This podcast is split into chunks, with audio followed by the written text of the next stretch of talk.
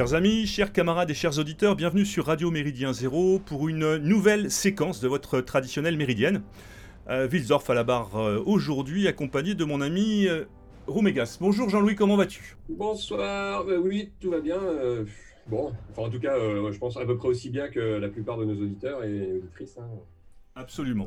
Voilà. donc en fait, vous l'aurez compris, on, euh, la, situation étant ce qu'elle est, et euh, ben, écoutez, on passe par les moyens. Euh, la technologie nous permet quand même d'enregistrer, de vous proposer des émissions, et de, en l'occurrence, s'il y a un petit défaut, si vous y voyez quelques, j'espère pas trop de gêne au niveau du son, on aura fait ce qu'on peut pour pouvoir justement assurer cette émission que je vais vous présenter. Alors nous avons l'habitude, vous le savez, sur Méridien Zéro, de vous présenter, je viens de le dire, des figures politiques, intellectuelles ayant à nos sens particulièrement marqué nos engagements, nos réflexions, et bien évidemment la famille de pensée qui est la nôtre. Cette émission euh, ne dérogera pas à la règle, à cette règle, avec l'évocation de la figure aujourd'hui de Pierre Boutan. Alors on dit Boutan, Boutang dans le sud, mais nous on dira Pierre Boutan, euh, en bon nordiste que nous sommes, malgré, euh, les origines de notre, de notre invité du jour. En effet, Pierre Boutan est à mon sens un des penseurs politiques et philosophiques les plus importants du XXe siècle.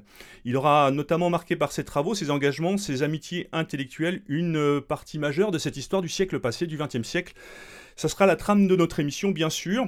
Et pour ce faire, nous avons la grande joie de recevoir aujourd'hui notre ami Rémi Soulier. Bonjour Rémi, comment va? Bonjour à tous les deux. Bah, écoutez, ça va très bien, malgré les conditions techniques, en effet, un peu singulières qui sont dues à la période que nous traversons. Mais euh, néanmoins, ça va très bien. Et, d'autant mieux d'ailleurs qu'évoquer la figure de Pierre Boutan euh, est toujours pour moi un plaisir. Alors, merci bien évidemment. Rémi, tu es devenu un petit peu un, presque un habitué de, sur Méridien Zéro. Euh, alors, il est coutume de dire en région, on dit Boutan plutôt. régulier. Régulier. Régulier, voilà, régulier, tout à fait. Alors, juste pour résumer, donc Rémi est philosophe, écrivain, il participe à la, à la revue Éléments notamment. Il a écrit plusieurs ouvrages. D'ailleurs, je passe à un un SOS. Ma, Rémi le sait d'ailleurs, ma, bibliothèque est en deuil puisque j'ai perdu mon ouvrage de racination.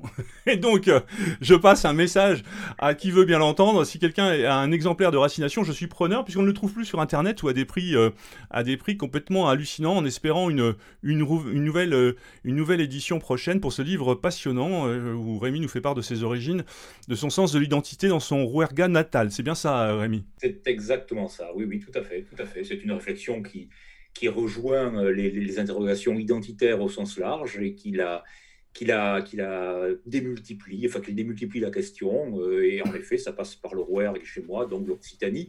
À ce propos-là, d'ailleurs, on pourrait dire, oui, euh, vous disiez tout à l'heure Boutang ou Boutan, et, j'ai songé parce que le, nom de famille de, de c'est Las Botagnos en, Languedoc, c'est le, lieu, le lieu des barriques. Euh, était lointainement originaire du Limousin, et, d'un hameau, donc qui portait ce nom-là. Et euh, donc la terminaison, eh bien, on peut la faire entendre ou ne pas la faire entendre. Cela dit, en français euh, euh, standard et donc en français d'Île-de-France, bien sûr, on prononce bouton et on ne fait pas sonner le, G final. Et on prononce bouton en nasalisant. Moi, j'aurais tendance à moins nasaliser, mais ça, c'est le, le, c'est les souvenirs à travers l'accent, ce sont les souvenirs de la langue d'oc, bien sûr.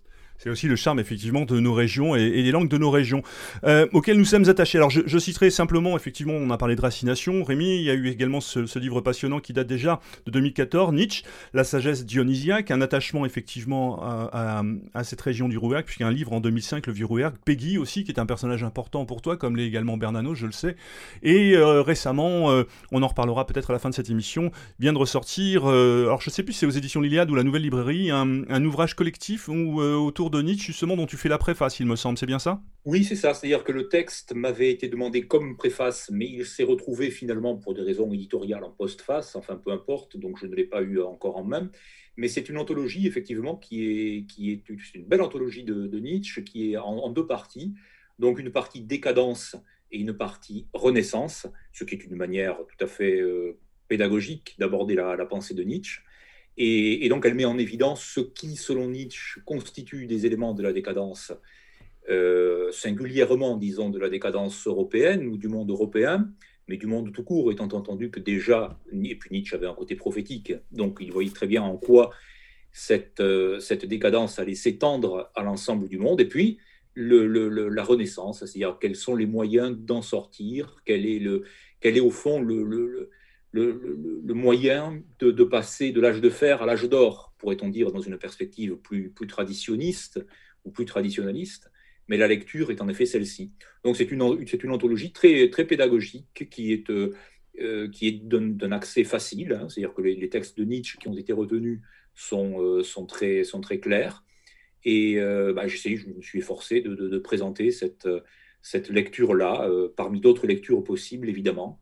Mais je, pense que c'est un, un, bel ouvrage qui, qui devrait permettre à ceux qui et connaissent Nietzsche, et a fortiori à ceux qui ne le connaissent pas, soit d'approfondir, soit de découvrir cette pensée, dont on ne sait pas très bien d'ailleurs en général comment la saisir, la pensée de Nietzsche n'étant pas systématique, euh, on ne sait pas trop comment, euh, où est l'alpha, où est l'oméga. Et lui-même d'ailleurs considérait qu'il n'y avait ni alpha ni oméga, donc ça, ça tombe bien. Mais euh, il faut quand même quelques clés, quelques voies d'accès, quelques chemins qui, qui, soient, qui soient tracés, et cette anthologie, je crois, trace un chemin. Donc on le voit, Nietzsche est un personnage, un, compagnon comme, euh, alors différemment bien sûr, mais euh, qui t'accompagne comme euh, un petit peu comme Pierre Boutan, si j'ose dire. enfin, la différence c'est que Boutan, euh, ça a été un compagnonnage intellectuel, une amitié bien évidemment, qui a amené à cet essai que je, je, je, qui a servi un petit peu de base de travail et de réflexion depuis, euh, depuis, que j'ai cette idée d'émission en fait. Euh, ce livre qui est sorti en 2016 chez Pierre Guillaume de Roux pour saluer Pierre Boutan et qu'il comment dire qui va nous permettre de par cette approche et cette connaissance que tu avais de, de Boutan, cette connaissance personnelle, cette amitié, je disais je panier d'amitié, de compagnonnage intellectuel d'évoquer euh, cette, euh, cette grande figure dans tous les sens du terme. Bref, alors, on en parlait un petit peu juste avant de démarrer. Euh, l'idée, c'est de pas de faire une simple évocation biographique euh, de Pierre Boutan, mais bien plutôt, à mon sens, une volonté, une recherche, une compréhension euh, de la personnalité, une personnalité souvent complexe, on le verra, pas toujours facile d'accès, de celui qui fut notamment un des proches de Charles Maurras. Alors, je le présente rapidement. Je vais vous donner quelques dates biographiques, histoire un petit peu d'évacuer la chose. On y reviendra, puisque bien évidemment, toute l'émission et toute la pensée de Pierre Boutan est sous-tendue par, par, par l'actualité qu'il a pu vivre, et donc, effectivement, les éléments de son existence. Mais on on définira Pierre Boutan et, Rémi m'arrêtera si je me trompe comme un, journaliste, bien évidemment, il est connu aussi pour ça, un philosophe, effectivement, un philosophe important, métaphysicien, professeur, traducteur, un bagarreur aussi, un bretteur, en, en bon militant et camelot du roi qu'il fut à l'Action française à la carrure d'athlète, Pierre Boutan nous laisse donc euh, ce qu'il est convenu d'appeler une œuvre multiple, comme je disais parfois, complexe, que nous essaierons de comprendre donc avec Rémi. Alors je vous donne quelques repères rapidement, donc une naissance en 1916, il est normalien, agrégé de philosophie, il participe à la rédaction de l'étudiant français, le journal de, l'Action française. Il soutient le maréchal sans, sans valider bien évidemment la collaboration. On en reviendra là-dessus parce que ça, ça lui a la polémique euh, je dirais, il l'a porté comme une casserole euh, accrochée à ses godasses jusqu'à longtemps dans son existence, jusqu'à longtemps. Euh, il participe au gouvernement Giraud après une mutation. il travaille à l'époque à l'éducation nationale, il me semble, en 1942.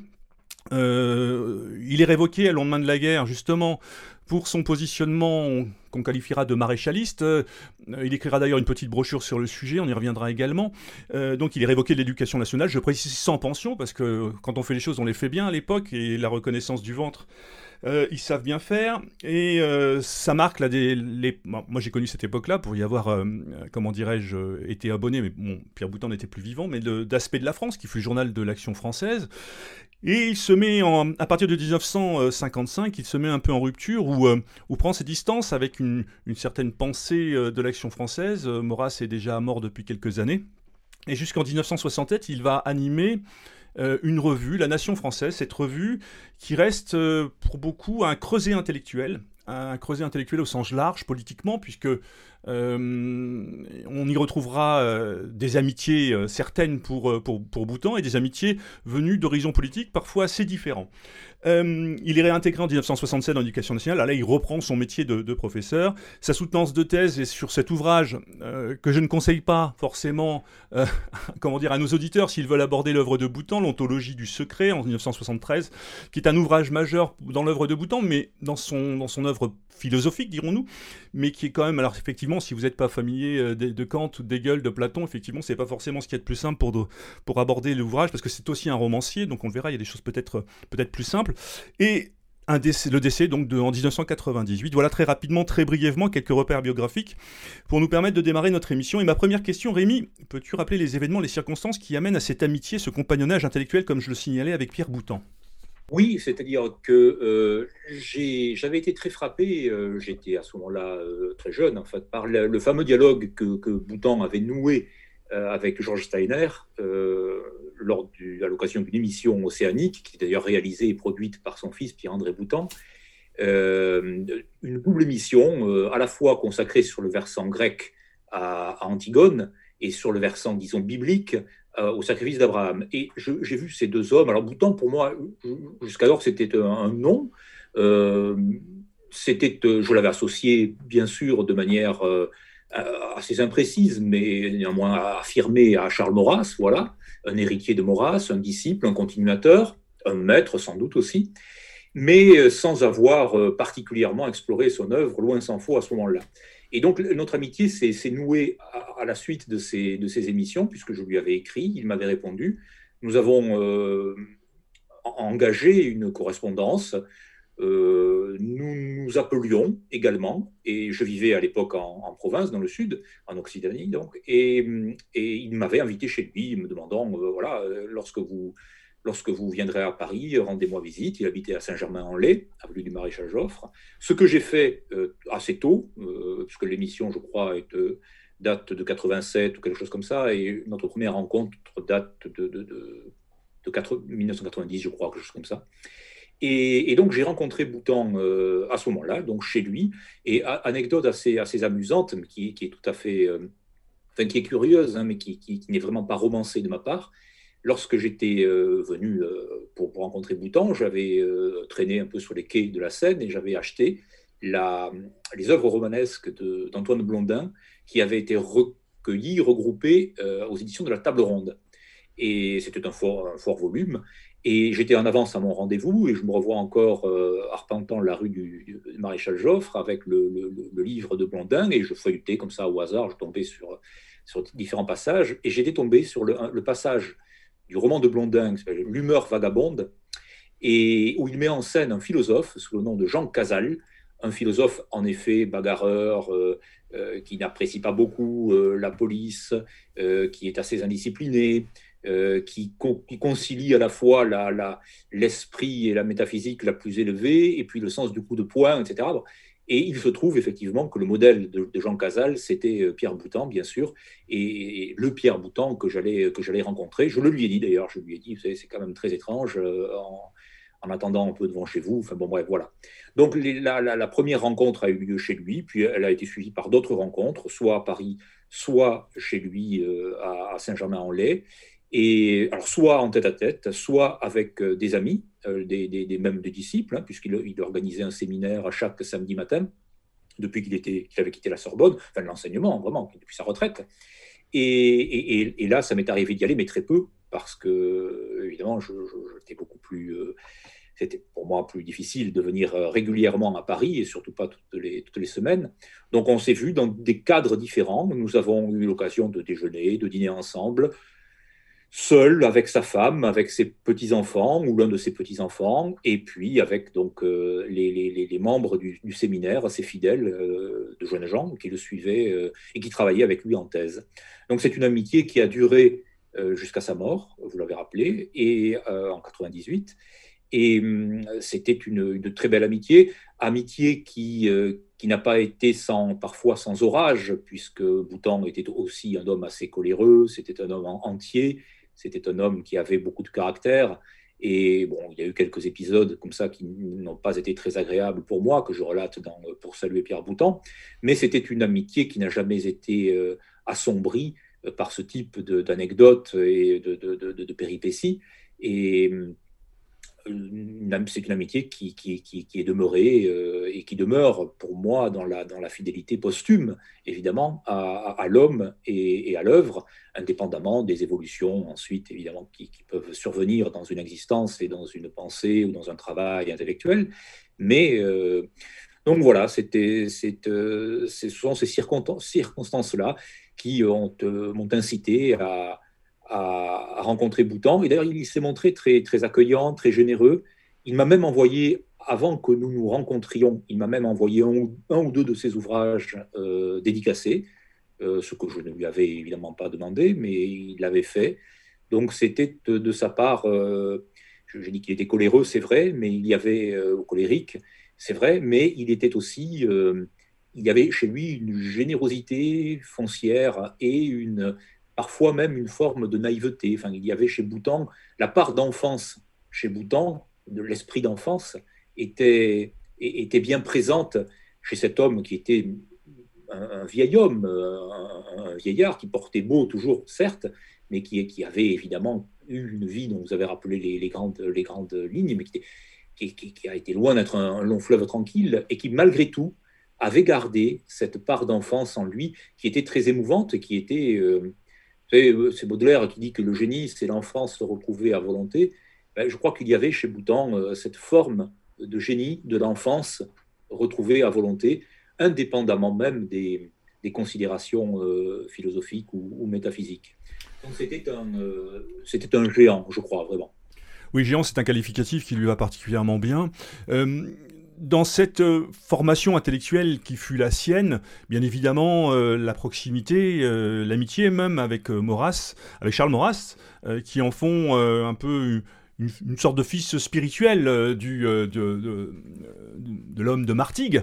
Euh, qu'est-ce qu'on peut dire de sa formation intellectuelle à, Pierre Boutan, de ses influences? Il faut peut-être remettre aussi dans le contexte le fait que dans les années 30, le fait d'être royaliste, monarchiste, c'était quelque chose qui relevait, non pas de l'évidence, mais qui était beaucoup, comment dirais-je, beaucoup plus commune que, qu'elle ne peut le sembler aujourd'hui. Donc il faut bien se remettre aussi dans ce contexte qu'à l'époque, au début du XXe siècle, le, le journal de l'Action française, il me semble, et, vous, vous, me rectifierez si je me trompe, était un des journaux, peut-être le journal qui tirait le, le plus d'exemplaires. Je, je, crois avoir lu qu'il y avait presque un million d'exemplaires qui étaient lus quotidiennement au début du, au début du XXe siècle. Alors, c'est une donnée qui me vient, qui me traverse l'esprit. Je ne sais pas si elle est tout à fait exacte, mais euh, toujours est-il que euh, est dans un contexte politique euh, bien particulier. la guerre, la Seconde Guerre mondiale n'est pas très loin. La, première est terminée, mais les stigmates restent toujours présents. ce nationalisme défendu par l'Action française et qui se matérialise politiquement par, euh, par une revendication, enfin par, euh, par, euh, par ce monarchisme, ce royalisme, on fera peut-être la différence entre les deux aussi, mais quelle est cette formation de Pierre Boutan je, je, précisais juste donc à l'époque il y avait effectivement cette, cette, cette, cette comment dirais-je, cette prégnance, cette importance de, de ce courant politique qui aujourd'hui a quasiment disparu. Oui, oui, vous avez tout à fait raison. On, peut dire que l'action française euh, était quasiment en situation d'hégémonie. J'exagère un peu en parlant d'hégémonie, euh, puisqu'évidemment le, Parti communiste français était aussi, euh, après 1920, très, puissant et est monté en puissance pour toutes les raisons que l'on sait. Mais l'action française séduisait une partie considérable, non seulement de l'intelligentsia, mais euh, des, étudiants également, de, la jeunesse studieuse, comme on disait alors. Elle, a influencé les milieux euh, conservateurs, les milieux catholiques, les milieux néotomistes, euh, qui n'étaient pas nécessairement tous ralliés à l'idée monarchique, en tout cas telle que la défendait Charles Maurras, mais c'était une, une, structure qui, qui on, peut vraiment faire l'analogie, je crois, avec la, domination euh, du, marxisme euh, en France dans l'après-deuxième guerre mondiale. Donc c'était une école de pensée considérable et qui, euh, en dépit des condamnations papales, enfin de, les, de tout ce qui a pu entraîner une, une, hémorragie de militants, étant entendu d'ailleurs que l'hémorragie de militants avait eu lieu déjà pendant la Première Guerre mondiale, hein, toute une génération d'action française, pas seulement évidemment c'est la France qui a été saignée, c'est l'Europe qui a été saignée, la paysannerie, euh, la noblesse pendant, la, Première Guerre mondiale, évidemment.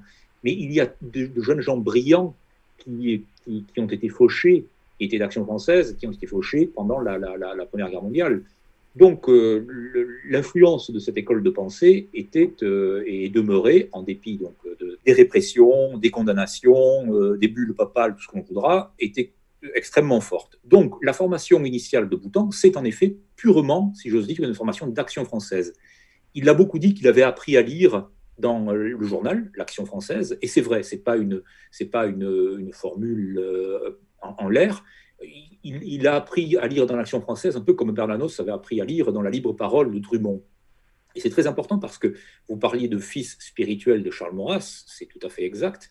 Euh, c'est tout à fait important parce que c'est le père de Boutan lui-même qui donne à son fils à lire l'Action française.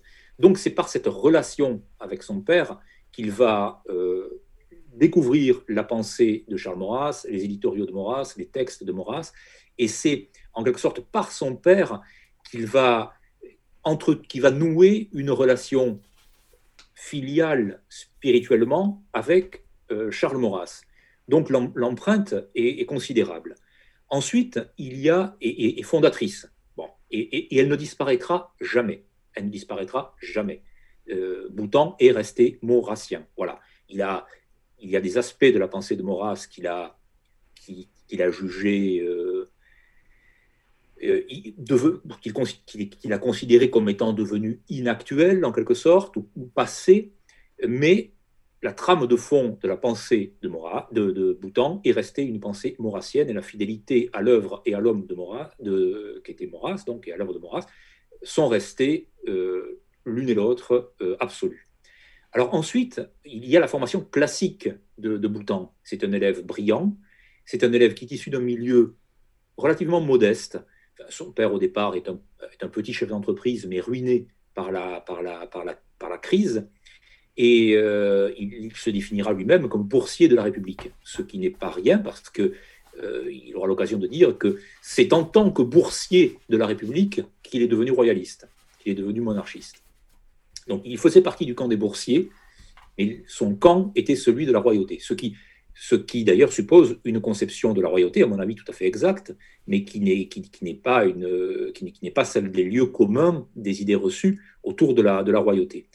Donc cette formation classique fait que euh, euh, obtient l'agrégation de philosophie, euh, devient étudiant à l'école normale supérieure, et pour, pour l'anecdote, parce que, enfin, c'est pas qu'une anecdote là encore, mais il a été très marqué, il a eu un épisode spinoziste dans sa jeunesse, dans son adolescence, il en parlait en disant, euh, plus tard, plus âgé, il a dit euh, je, me suis cru spinoziste quand j'étais adolescent. Bon, c'est une anecdote, certes, mais c'est quand même intéressant, je trouve, de, savoir que Boutan a eu, à un moment, à, travers cette lecture de l'éthique de Spinoza, euh, que l'on pourrait dire pour, pour être très schématique, puisqu'on ne va pas évidemment rentrer dans la pensée de Spinoza, mais enfin, a eu une forme de tentation panthéiste, si l'on veut. Bon. Parce qu'il y a chez lui un, catholicisme fondateur, un catholicisme culturel, puis un catholicisme de foi qui va entraîner euh, d'ailleurs, enfin, qui, aura des, répercussions évidemment sur sa propre pensée, et plus que des, répercussions, qui va l'inspirer aussi de manière très différente. De, il n'aura pas la même relation avec le catholicisme que celle qu'avait Charles Maurras, évidemment, mais il n'empêche qu'il a eu cette tentation panthéiste au moment, euh, au moment de l'adolescence. Donc c'est une formation qui est euh, classique, généraliste, académique et en même temps très structurée, très, euh, très vertébrée autour de la, pensée de, Charles Maurras. Et ce qui est très étonnant chez, chez Bouton, c'est qu'il avait une faculté d'assimilation des pensées qui était prodigieuse. C'est un homme qui est rentré dans Platon, bon, ça encore, à la limite, on peut le concevoir, et dans saint Thomas d'Aquin, là encore, on peut le concevoir, mais qui est rentré de la même manière donc dans l'œuvre de Spinoza, dans l'œuvre de Kant, dans l'œuvre de Hegel, dans l'œuvre plus tard de Heidegger, euh, qui, qui entrait comme ça dans les pensées les plus fines, les plus subtiles, les plus complexes, avec euh, à la fois une grande aisance et euh, une grande maîtrise. Mais ça, bon, c'est aussi le, génie poutangien. Enfin, euh, donc, il n'a rien ignoré, il n'a rien laissé de côté. Ça n'est pas un, il n'a jamais été un maurassien de catéchisme. Et c'est précisément quand il jugera que l'action française annonce un certain catéchisme maurassien et ne prend pas à bras le corps un certain nombre de questions qui lui paraissaient importantes, qu'il va s'en éloigner, bon, euh, la quitter en un sens, mais je pense pas, enfin je crois que Boutan, encore une fois, est resté, euh, même s'il n'y a pas eu de, de, de, traces militantes, mais je crois qu'il est resté foncièrement fidèle à la, vieille maison. Il y a une fidélité de fond de, Boutan. Il, y a aussi des infidélités dans d'autres domaines, mais il y a une fidélité de fond. Euh, et, alors, c'est également, euh, toujours à propos de sa, formation, cette euh, largeur d'esprit le rapproche, je trouve, un peu de Léon Daudet. de ce point de vue-là, il était, il était presque plus proche de, Léon Daudet que de Charles Maurras. Maurras avait évidemment de grandes vertus, Maurras est immense, mais il avait aussi des limites qui survenaient quand même assez, assez rapidement dans l'ordre littéraire, dans l'ordre poétique, sorti bon, du classicisme français, de la latinité, de la grécité, de, du félibrige, de la littérature provençale et occitane. Euh, il ne fallait pas parler à Maurras euh, des romantiques allemands ou des romantiques anglais. Bon, par exemple, qu'il assimilait, toujours pareil, qu'il assimilait au, à, la à la Révolution, euh, au protestantisme, au luthéranisme, à la révolte contre Rome, etc. etc. Mais euh, ce n'est pas du tout le cas de Boutan. Boutan s'est saisi aussi de ces œuvres-là, de ces pensées. C'est un lecteur de Junger, c'est un lecteur de Wordsworth, des, des poètes laquistes anglais, euh, voilà. Donc il y a une immense curiosité intellectuelle chez, euh, chez euh, Boutan, et, il l'a, il, l'a toujours gardé. Et il l'a gardé d'ailleurs en, dehors même de ces, de ces du milieu, enfin de, la, de la pensée européenne. Hein. Il, a, il, a, il a pu il a pu aller voir ailleurs, enfin, il, a, il était ouvert aussi à, à d'autres modes de pensée. Euh, voilà, donc c'était une, formation que l'on peut dire euh, très, très vaste, marquée par une grande curiosité, curiosité intellectuelle, une grande curiosité d'esprit, et en même temps très pointue. On voit, on voit effectivement que... Euh, oui, pardon, oui. Oui, oui. oui, en, fait, cette, curiosité, ce, niveau intellectuel, qui est propre à Boutan, hein, est, quand même aussi un, reflet de, cette génération-là, de l'entre-deux-guerres et de, la qualité de ces normaliens. Euh, parce qu'on on peut très bien trouver une autre figure euh, de normaliens de ces années-là, et n'étant pas en fait dans le, sillage, n'étant pas en fait dans la, formation intellectuelle de Boutan, et, qui n'est pas la nôtre, hein, mais présentant ces, qualités intellectuelles-là. C'est vrai qu'il y, a quand même. Bon, c'est là où on mesure hein, le. Hélas, tout ce qui nous sépare de, de cette époque. Euh, qui malgré en effet euh, ce, que, ce que tu disais Rémi, hein, tout, ce, cet héritage négatif de, la Première Guerre mondiale, toute cette saignée, euh, toute cette génération dont on, pour lesquelles on, a sans doute perdu des, figures intellectuelles qui, auraient pu être brillantes, et eh ben, ceux qui sont restés, ceux qui étaient là et qui, ont été là ensuite dans les années 1920-1930, faisaient œuvre vraiment en effet intellectuellement, bon, un, niveau qui est vraiment pas celui que l'on connaît nous et qui, qui aujourd'hui fait peut, nous faire dire quand même qu'en effet, la, figure de l'intellectuel euh, ne représente en tout, état de cause plus grand-chose. Euh, bon, voilà. Après, euh, je voulais revenir en effet sur l'action française. C'est vrai que l'action française a, une hégémonie, mais c'est une hégémonie sur la droite. C'est-à-dire qu'en fait, à ce moment-là, il n'y a, a, aucun courant intellectuel de droite qui soit en effet susceptible de concurrencer l'action française il y, a finalement une sorte de bipolarisation, euh, entre guillemets, parce que ce n'est pas le cas, euh, ça, ne se traduit pas par l'aspect électoral, mais c'est vrai qu'à gauche, on, va avoir les radicaux, hein, on, a le, parti radical qui, sature en fait complètement l'espace politique, et puis on a à droite ce, courant de, l'action française qui lui aussi occupe tout, ce versant-là intellectuellement. Et, euh, là aussi, on, mesure la, perte hein, sur, sur la droite euh, on mesure en fait le, lent déclin euh, intellectuel euh, qu'on peut constater aujourd'hui. alors, il y a des milieux qu'on connaît bien, hein, qui nous sont proches et qui portent, mais qui, en tout état de cause, sont minoritaires et qui d'ailleurs ne se placent pas forcément à droite. je ne suis pas certain, je ne suis pas dans, à ta place, Rémi. Enfin, moi, personnellement, je ne me classe pas à droite. Refusant ce découpage-là qui, aujourd'hui, de mon point de vue, ne signifie plus grand-chose avant la Seconde Guerre mondiale, et peut-être en effet jusque dans les années 50-60, oui, la, droite peut porter euh, et peut revendiquer un, véritable travail intellectuel, une vraie qualité intellectuelle, euh, ce qui euh, aujourd'hui n'est plus vraiment le cas. Oui, oui, je suis entièrement d'accord avec vous. il est évident que, alors d'une part, pour ce que la, remarque que vous avez faite à propos de l'école normale supérieure et de la formation qui était dispensée est tout à fait exacte. C'est-à-dire que le, normalien le moins doué, entre guillemets, euh, qui intégrait l'école normale supérieure de la rue d'Ulm en ce temps-là, était évidemment infiniment au-dessus euh, de, la plupart, je ne dis pas que ça a complètement disparu aujourd'hui, euh, mais en tout cas de la plupart des, des, normaliens d'aujourd'hui, enfin et, ou, ou, autres d'ailleurs. Hein. La, formation était évidemment tout à fait supérieure et, et, la qualité des, des, individus était sans doute aussi très largement supérieure, ce qui tenait, ce qui vient de loin aussi, hein, et qui vient de l'instruction publique d'alors. Enfin, oui, tout à fait. Et puis, en ce qui concerne la, la droite, oui. Alors, il y a bon, c'est une notion qui est, qui est ambiguë et je comprends parfaitement euh, la, manière euh, avec par rapport à laquelle vous vous situez, avec laquelle vous vous situez euh, vis-à-vis de ce mot et de ce qu'il de ce qu'il représente.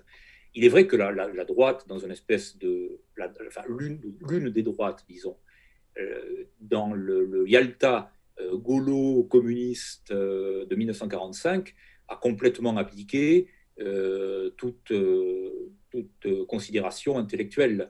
La droite des années 30 pouvait encore se revendiquer du parti de l'intelligence. Alors, c'est une formule, on en pense ce qu'on veut, hein, c'est pas, la juger, mais elle est est. Mais elle, pouvait le dire. Aujourd'hui, personne n'aurait l'idée de, l'associer, enfin, la droite elle-même, ou ce qu'on appelle la droite, n'aurait absolument pas l'idée d'associer euh, ce mot-là à l'intelligence. Et donc, dans le Yalta gaulo-communiste de, l'issue de, la Deuxième Guerre mondiale, le monde culturel, la culture, l'éducation, euh, tout ce qui va avec, a été déplacé euh, et abandonné à la gauche d'une manière complète, et, avec tout ce que cela suppose d'ailleurs après à l'université de cooptation des postes, des places. Donc le système se nourrit lui-même évidemment. Hein.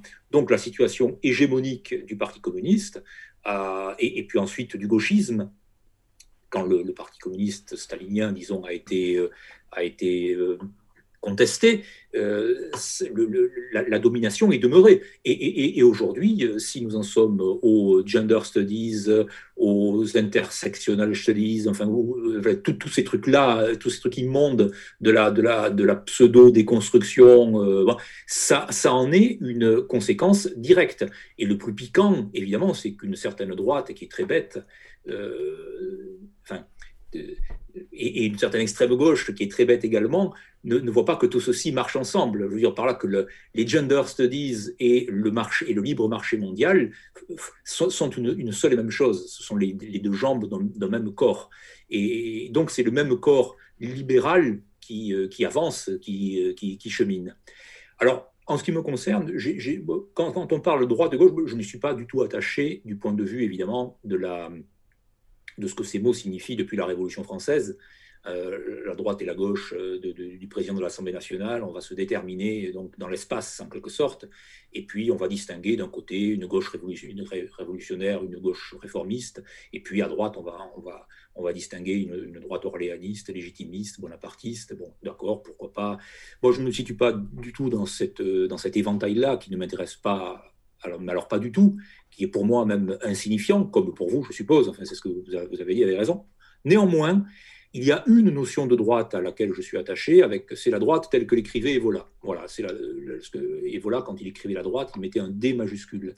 Il n'avait pas renoncé à, à cette formule-là, et donc c'était la droite principielle, en quelque sorte. C'était la droite métaphysique et la droite métapolitique. Et donc, en ce sens, euh, je, demeure euh, attaché à ce mot-là, mais en ce sens bien précis. Voilà, mais c'est un, détail, bien sûr. Pour revenir à, Pierre Boutan, comment est-ce qu'on peut considérer cette parenthèse politique? Enfin, cette parenthèse. En fait, Boutan, au début de la guerre, donc, euh, ben, comme sous-lieutenant, va, combattre, et ensuite, rapidement, va être muté au Maroc. Comment est-ce qu'on peut envisager le, fait et considérer le fait que Pierre Boutan, euh, comme militant de l'Action française, proche de, euh, Maurras, euh, qui écrit dans, la revue des étudiants, puisse se retrouver catapulté, entre guillemets, auprès, de, auprès Giraud et, voir prendre des responsabilités. Qu'est-ce qui a fait que, le Boutan étudiant et professeur s'est mué en homme politique, en quelque sorte qu'est-ce quelles ont été ses motivations et, peut-être revenir simplement sur son rapport euh, au maréchal Pétain et ce qui l'a poussé à le soutenir tout en repoussant justement euh, l'idée même d'une collaboration active avec les Allemands Oui, c'est une période de la vie de Boutan qui est, assez compliquée. Hein, euh. alors, bon, je, peux proposer une interprétation qui, qui, vaut ce qu'elle vaut. Boutan, effectivement, vous y avez fait allusion dans votre présentation, a écrit une petite plaquette, Ami du maréchal, dans laquelle il en appelle à la création d'une nouvelle chevalerie euh, aux côtés du, maréchal Pétain.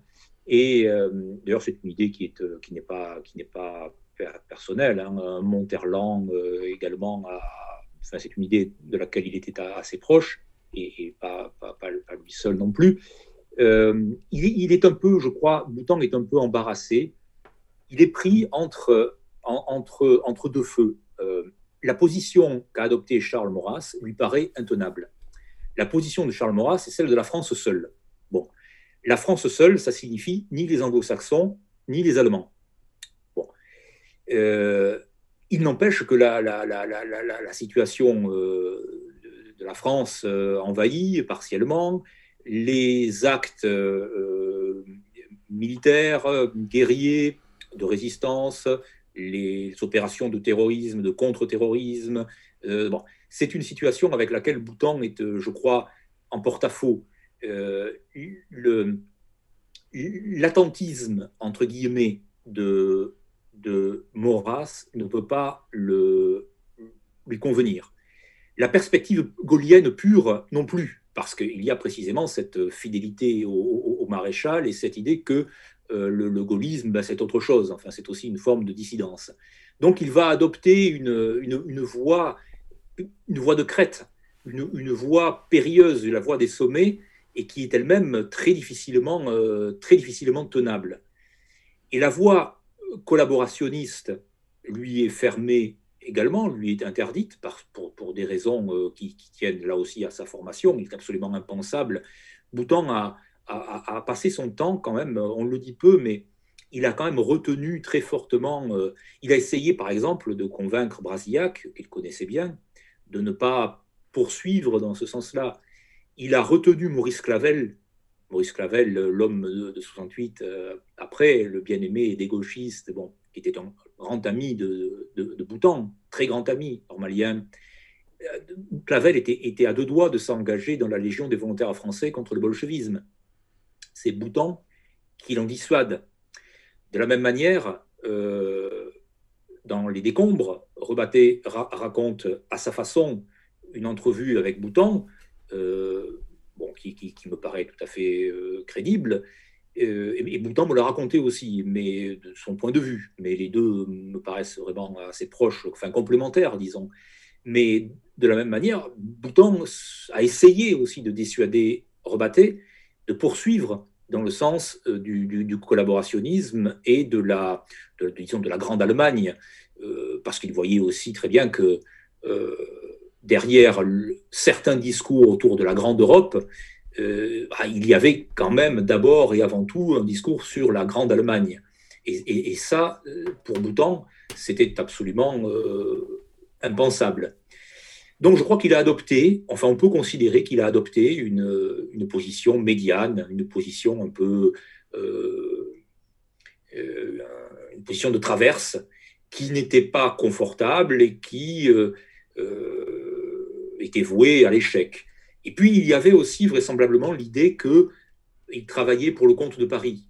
Ça aussi, ça fait partie des, le comte de Paris était dans ces, dans, dans, dans, ces, milieux, il aurait pu constituer un recours, euh, et, très curieusement, Boutan, de même qu'il a cru sincèrement que euh, De Gaulle ferait du comte de Paris son héritier, euh, il a cru que la carte à jouer du roi, la carte, était aussi négociable, qu'il pouvait, qu'il pouvait s'y insérer. Donc tout ceci est très confus, tout ceci est un échec, se solde par un échec. Et euh, bah, écoutez, il a essayé de, sauver ce qui pouvait l'être euh, euh, en, maintenant ce qui lui paraissait ressortir de la justice vis-à-vis de son pays, vis-à-vis de Charles Maurras et vis-à-vis de l'idée qu'il se faisait de la, France royale, en, quelque sorte. Mais c'était en effet très, très périlleux. C'est le genre de position qui est susceptible de déplaire à tout le monde. Hein. Et Parce que, euh, au final, ce genre de position médiane euh, fait qu'on se retrouve très seul. Et oui, exactement. exactement. Alors, euh, il a, il jamais rompu avec Maurras, bien entendu, mais il va reprendre la, il va accompagner Maurras jusqu'à sa mort en 1952. La, la, il va écrire dans l'aspect de la France. Enfin bon, cette fidélité va, va, demeurer. Mais il faut bien reconnaître que c'est la période de l'existence de, de, Bhoutan qui est la plus, la plus trouble, la plus, celle dont euh, on, ne sait pas très bien, euh, même avec les services secrets. Enfin, euh, Joe Canty évoque dans sa, dans sa biographie des des, de Bhoutan des liens qu'il aurait noués avec tel ou tel bureau. Enfin, donc, il, y a cette volonté d'action, ne pas, en reste, ne, pas prendre le risque du statu quo de la France seule, ni les anglo-saxons, ni les, ni les Allemands, et en même temps de récuser la voie communiste, ça va de soi, la voie gaulliste et euh, de pousser euh, la voie maréchaliste dans un sens euh, qui, voilà, enfin bon, tout ceci s'est soldé par un échec, bien sûr.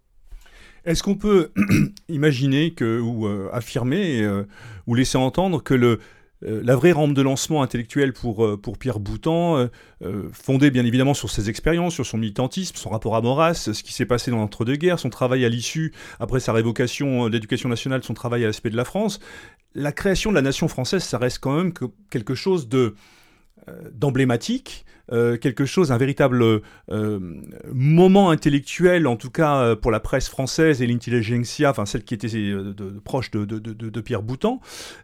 Qu'est-ce qui a motivé justement cette, on l'a, rapidement évoqué en disant, bah voilà, Pierre Boutan n'est pas un homme de, chapelle, c'est un homme libre avant tout, c'est, quelqu'un qui a besoin de cette liberté de penser. Il n'est pas encore le philosophe qu'il va devenir, il le sera sur le tard, sur, bien évidemment, sa réflexion philosophique est mais il ne sera reconnu, je pense, philosophiquement qu'à partir, effectivement, du début des années 70. Enfin, je m'avance peut-être un petit peu, mais il est en tout cas pleinement journaliste et au travers de euh, et romancier et au travers de de, euh, de, la nation française, il affirme politiquement, il est en rupture avec ce qui se fait euh, dans sa dans, dans sa dans, dans, son mouvement de pensée, dans son dans son son mouvement dans ses mouvements politiques et il amène quelque chose qui est quand même assez original pour l'époque, c'est-à-dire euh, une logique de l'amitié intellectuelle et du compagnonnage intellectuel euh, bien au-delà du, strict, euh, de la stricte logique de, comment, de, de l'enfermement dogmatique, comme on peut le voir à gauche avec les communistes ou autres,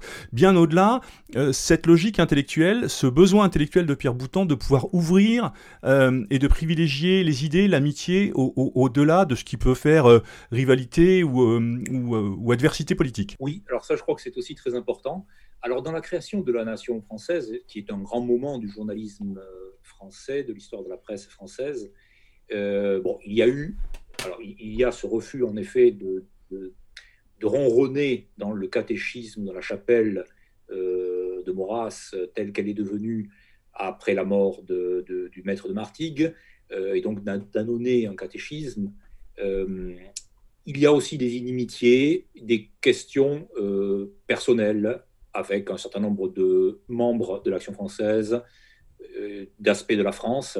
Donc il y a des, questions aussi, il y a des querelles humaines, disons, des questions, euh, des questions de, caractère, d'incompatibilité, euh, peut-être moins importantes que les questions d'idées, mais qui existent aussi et qui, font que Boutan étouffe dans ce, dans ce milieu-là. Et surtout, comme vous le dites, cette question de l'amitié est, est vraiment essentielle.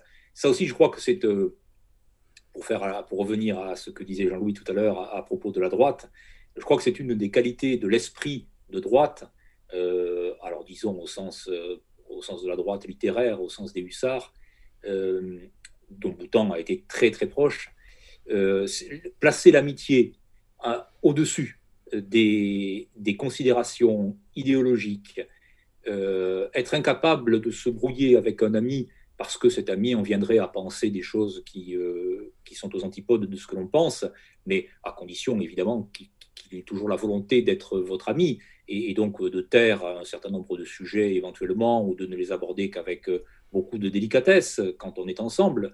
Cette, cette vertu, je crois que l'amitié c'est une vertu, vraiment c'est une vertu, et j'ai tendance à penser que c'est une vertu plutôt de droite. Et, et, et, Boutan l'a, l'a, l'a pratiqué c'était une amitié même fraternelle. Euh, par exemple, avec Roger Nimier, euh, Roger Nimier était un frère pour, euh, pour, pour, Boutan. Il a vécu la mort de Roger Nimier avec les larmes aux yeux.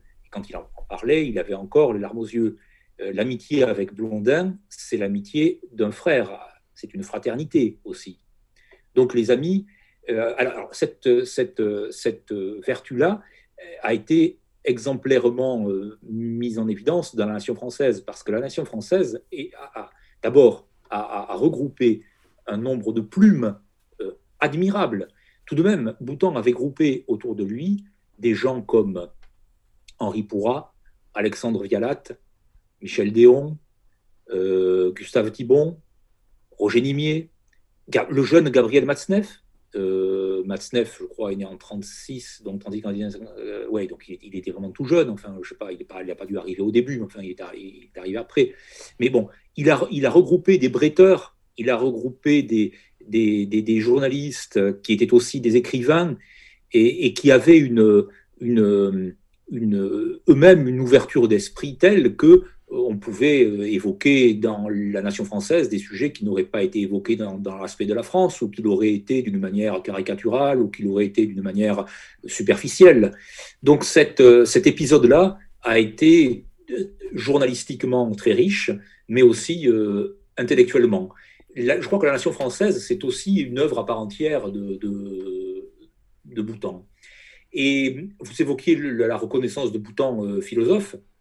Bon, évidemment, euh, Boutan euh, et, euh, enfin, l'apparition de l'ontologie du secret, d'Apocalypse du désir, ont marqué la, vie philosophique, disons. Mais enfin, moi j'ai lu quelques, j'ai quelques numéros de la Nation française et, j'ai lu quelques éditoriaux de, de, Boutan, et c'était toujours des éditoriaux qui, enfin, en tout cas, c'était souvent des éditoriaux qui avaient eux-mêmes de fortes teneurs philosophiques. Et puis, euh, lorsqu'il publie son pamphlet contre Sartre, Sartre est-il un possédé? Pierre que là aussi, Boutan a, commencé euh, par, le négatif en philosophie, par la négativité, en s'affrontant avec Sartre, qu'il a toujours détesté, bien entendu. Et, euh, Sartre est-il un possédé? Est aussi un. Alors, c'est un texte très bref, écrit sur un mode pamphlétaire, mais c'est aussi un texte hautement philosophique, en ceci qu'il se saisit de la pensée de Sartre euh, telle qu'elle apparaît dans La Nausée en particulier, donc Sartre mêlé avec raison d'ailleurs le roman à la philosophie, et, il se livre à une, descente, une, une, destruction de la, de la pensée sartrienne très convaincante, qui, qui d'ailleurs repose largement sur une imposture, puisque la pensée sartrienne, en fait, c'est du mauvais, enfin, si j'ose dire, c'est en tout cas, c'est du Husserl et du Heidegger euh, ripolliné, en quelque sorte. Donc, euh, oui, Boutan avait ce sens de l'amitié, euh, ce sens. Euh, alors, le pamphlétaire en lui, c'est le polémiste, plus exactement, était évidemment très à l'aise dans le registre de la presse, puisqu'il pouvait croiser le fer, il pouvait il pouvait euh, tempêter, comme il a, toujours tempêté contre ses ennemis, contre, ses, euh, ses, contradicteurs, même ses amis contradicteurs. Hein. Il pouvait être très, très virulent, il pouvait être très... C'était une tornade, hein. C'était, il avait un côté ouragan, euh, Boutan. Et, donc ceci n'étant pas contradictoire avec, le, avec ce, très haut sens de, de, l'amitié qui passait par... Euh, par les soirées à la remerie martiniquaise avec Blondin, qui passait par, euh, je crois que le, c'était rue Cadet, euh, qui était, euh, que, se trouvait le siège de la nation française, pas loin du Grand Orient de France. Ça, ça pouvait donner parfois quelques, donner lieu quelques, parfois à quelques, quelques, quelques assauts, disons, ou quelques railleries ou quelques moqueries de se retrouver dans cette même rue que, que, que, le, Grand Orient de France. Donc il a, il a, hum, oui, il avait et, puis, euh, c'est aussi quelque chose qui s'explique peut-être par euh, cette ouverture que j'ai évoquée précédemment, un peu plus vaste, à la littérature, euh, que ne l'était celle de, Charles Maurras, et ce qui fait qu'il pouvait lire et apprécier Roger Nimier, Blondin, Déon, Jacques Laurent, avec qui les relations aussi ont été un peu, un peu compliquées, mais D'ailleurs, j'ai eu l'occasion d'en parler avec Jacques Laurent, puisque j'avais rencontré Jacques Laurent euh, par hasard, euh, rue de Sèvres. Enfin, on avait, on y revenir si vous voulez, mais c'était, euh, ça a été compliqué entre tous les deux. Mais bon, voilà, il y avait ce très haut sens de, l'amitié virile, hein, de l'amitié virile, de l'amitié fraternelle,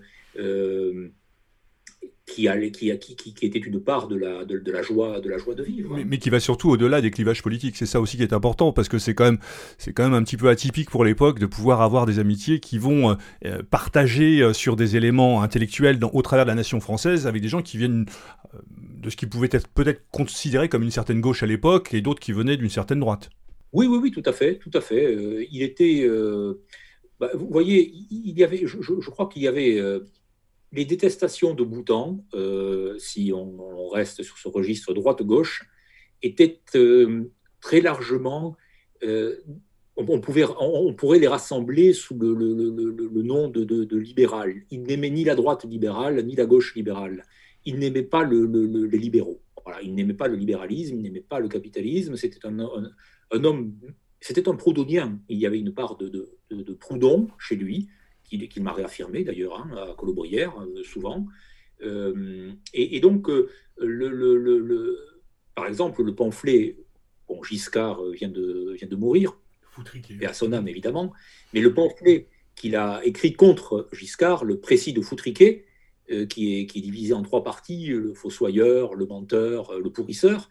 Bon, c'est, je, crois, que c'est, le, le, contenant de toutes les détestations de, de, Boutan. Et euh, évidemment, associer, euh, on peut toujours associer Giscard à la droite, oui, à la droite orléaniste, à la droite libérale, mais euh, il va de soi que Boutan aurait été bien plus proche de, de personnalités associées à, une gauche qui serait, qui serait fidèle à elle-même. Voilà, qui ne serait évidemment pas la gauche social-démocrate et la gauche libérale, mais ça ne lui faisait pas peur. Enfin, il, avait le, fait d'apprécier un, homme pour ses qualités, dès lors que lui-même ne faisait pas preuve de dogmatisme et de sectarisme, euh, eh bien, lui était tout à fait, euh, tout à fait naturel. Avant d'aborder l'année 1958, mais surtout la, la, Cinquième République et, et, le rapport, le rapport particulier, alors on ne parlera pas de rapport paradoxal, mais un rapport pas non plus ambigu, mais, mais, quand même particulier avec De Gaulle et la Ve République, et les institutions plus exactement de la Ve République, j'aimerais quand même qu'on parle d'un personnage, et, vous me direz Rémi si je me trompe, qui a quand même été un personnage important, notamment parce qu'il a participé aussi à la nation française, vous en avez cité quelques-uns, mais il y a quelqu'un qui, qui, euh, qui me semble un personnage incontournable au travers de la pensée, de, et notamment de sa spiritualité, c'est Gabriel Marcel. Qu'est-ce qu'on peut dire exactement dans, dans, la, dans, la, le compagnonnage et l'influence? Il y a là aussi un rapport de, peut-être pas de, maître à élève, mais, mais quelque chose qui peut peut-être s'en rapprocher. Oui, vous avez tout à fait raison de citer le nom de Gabriel Marcel, et, vous avez d'autant plus raison que euh, il est souvent oublié. C'est d'ailleurs ce que j'ai fait moi-même, d'ailleurs, dans mon énumération. Bon, j'ai oublié d'autres personnalités, mais Gabriel Marcel, en effet, doit être impérativement cité. Oui, alors Gabriel Marcel est associé dans le domaine philosophique à ce que l'on a appelé l'existentialisme chrétien. Euh, d'une manière un peu, un peu simple, mais c'était une façon de le distinguer, enfin de partir des postulats généraux des, philosophies et des pensées de l'existence, depuis Kierkegaard, disons, et de le distinguer, bien entendu, de, ce que l'on a appelé l'existentialisme athée, euh, à contrario, c'est-à-dire de l'existentialisme sartrien. Et euh, alors, Boutan a, beaucoup aimé Gabriel Marcel, parce, alors, pour des raisons euh, métaphysiques et, philosophiques, euh, pour des raisons également euh, littéraires, puisque Gabriel Marcel était très ouvert à la littérature, à la poésie et en particulier au théâtre. Boutan était un familier des réunions de la rue de Tournon chez Gabriel Marcel, et ils se sont, ils se sont écharpés au moment de la guerre d'Algérie et de la question de la torture en Algérie. Enfin, euh, Mais euh, il, a, il, a gardé, il a gardé pour, euh, pour Gabriel Marcel beaucoup de beaucoup d'affection. C'est donc oui. Et, d'ailleurs, à telle preuve, à telle enseigne qu'il a publié, ils ont publié un livre tous les deux, hein, un livre d'entretien. Et c'est Boutan qui joue le rôle de, de, l'intervieweur, de, de l'interlocuteur, et c'est Boutan qui interroge donc Gabriel Marcel sur son parcours euh, intellectuel, religieux, spirituel, artistique, musical, jouer du piano, donc oui, ça a été le, Gabriel Marcel a été un moment important, et peut-être même ce serait, ce serait judicieux pour qui voudrait s'y pencher d'examiner de manière plus, plus, plus approfondie leur, leur relation, et peut-être voir, pourquoi pas, ce que Boutan doit lui-même à, Gabriel Marcel. Donc la, station ou la halte Gabriel Marcel est, en effet tout à fait, euh, tout à fait essentielle. Oui, justement, parce que euh, on parlait de, de, cet existentialisme chrétien, il, quelque chose qu'on a on, a, rapidement évoqué en parlant de, de Pierre Boutan, c'est euh, sa foi euh, catholique qui sous-tend aussi toute sa pensée. Platon, Aristote sont présents, bien évidemment. Il travaillera à saint Thomas d'Aquin et cette relation avec Gabriel Marcel, bien sûr, est une relation partagée de spiritualité. Qu'est-ce qu'on peut dire de cette spiritualité de, Pierre Boutan qui est quand même très importante? Vous évoquez d'ailleurs dans votre dans votre ouvrage. Euh, pour saluer Pierre Boutan, vous parlez de, de Demestre. Alors, euh, bon, je, fais un saut dans le temps, bien évidemment, mais euh, Joseph Demestre, le Savoyard, le, philosophe, il y a une relation qui, n'est pas due au hasard, bien évidemment, et cette spiritualité, comment est-ce qu'on pourrait la définir, son rapport à l'esprit, à la catholicité de manière générale, et son attachement, là où effectivement, pour revenir à Maurras, lui qui n'était qu'un agnostique? Oui, alors là aussi, c'est une question qui est très importante et, qui, mériterait d'amples de, euh, développements. Alors, étant de tradition euh, monarchiste, comme on, l'a dit au début, euh, par ce lien avec l'action française avec Charles Maurras, évidemment, autant s'inscrit dans ce que l'on a appelé la tradition contre-révolutionnaire catholique. Voilà, donc il y a un catholicisme spirituel et politique fondateur. Et Joseph de Maistre donne le là, en quelque sorte, de l'école contre-révolutionnaire catholique, avec Bonal, puis après Donoso Cortés, jusqu'à Berlanos, Léon Blois, euh, Charles Maurras lui-même. Euh, bon. Donc, euh, il s'inscrit dans cette filiation, avec, pour ce qui concerne les relations avec Joseph de Maistre, des, nuances. J'ai étudié ça d'un peu près dans le, pour saluer Pierre Boutan, en, effet, et dans un dossier H consacré à, Joseph de Maistre, initialement, avec des, différences et des proximités tout de même assez, assez importantes. Euh, proximité en particulier autour de l'idée de secret. Euh, et ça, c'est toute la veine euh, illuministe de, de, Joseph de Maistre. Et je me demande d'ailleurs si l'ontologie du secret, dans quelle mesure le secret, selon Boutan, le secret de l'être tel qu'il se montre et tel qu'il se cache, s'il ne gagnerait pas à être exploré, à être compris aussi dans ce, dans ce sens-là. Alors, la, la, la, la, foi de Boutan, oui, il, paraît, moi je ne l'ai jamais entendu euh, dire parce que je, n'ai jamais assisté à des cours de Boutan lorsqu'il était à la Sorbonne, lorsqu'il enseignait encore, mais plusieurs amis m'ont dit qu'il lui arrivait de commencer ses cours en disant euh, Je suis fidèle à l'enseignement de l'Église catholique, sauf en mon, orgueil et en mes péchés. Et c'est un, euh, un, dédoublement qui, m'amuse toujours un peu parce que dans le, dans, le, traditionnellement, le je ne vois pas pourquoi on distinguerait l'orgueil, et... mais ça en dit long sur Boutan, bien sûr. Hein. L'orgueil des autres péchés, puisque l'orgueil est un péché capital comme les autres. Et, c'est même le péché euh, premier, puisque traditionnellement, on considère que tous les autres péchés capitaux naissent de, l'orgueil. L'orgueil est à la racine, à la source de, l'ensemble des autres péchés. La paresse, la, colère, la, luxure, enfin tout ce que vous voudrez.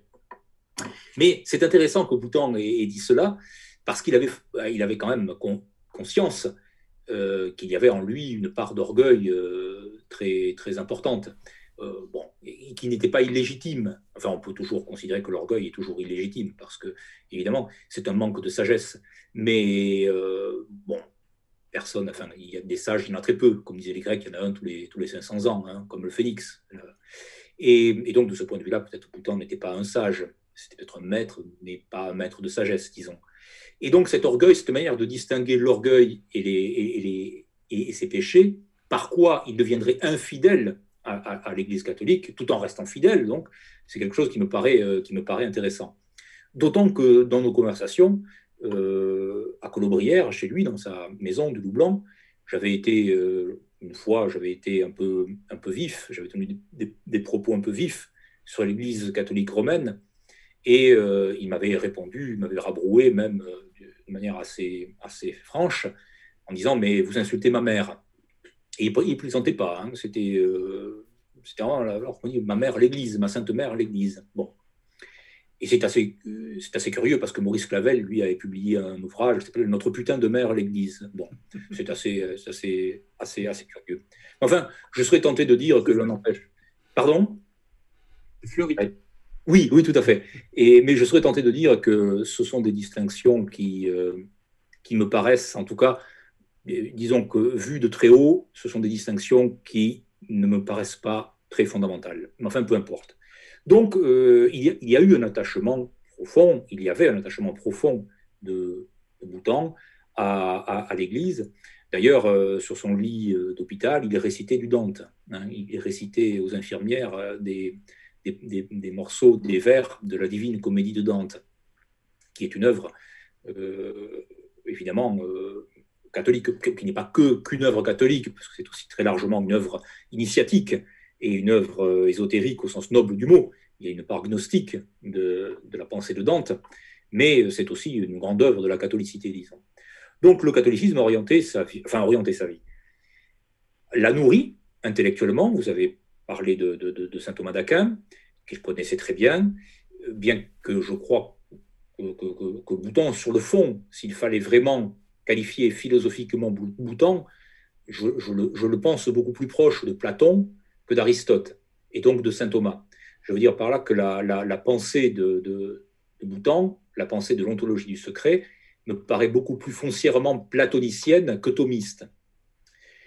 Bon, peu importe. il y a eu là aussi des lectures différentes de Platon, euh, des néoplatoniciens, enfin, euh, mais bon, c'est aussi de la part de Boutan, une, je crois, un signe d'une intelligence du catholicisme qui, est, euh, est importante, qui, lui a, qui lui a évité de se perdre dans les, dans certains écueils du néotomisme à la maritain, qui sont des écueils, je crois, particulièrement aigus et, qui, euh, hélas, euh, témoigne souvent d'une étroitesse d'esprit euh, un, peu, un peu problématique, que les platoniciens n'ont pas en général, pour quantité de raisons.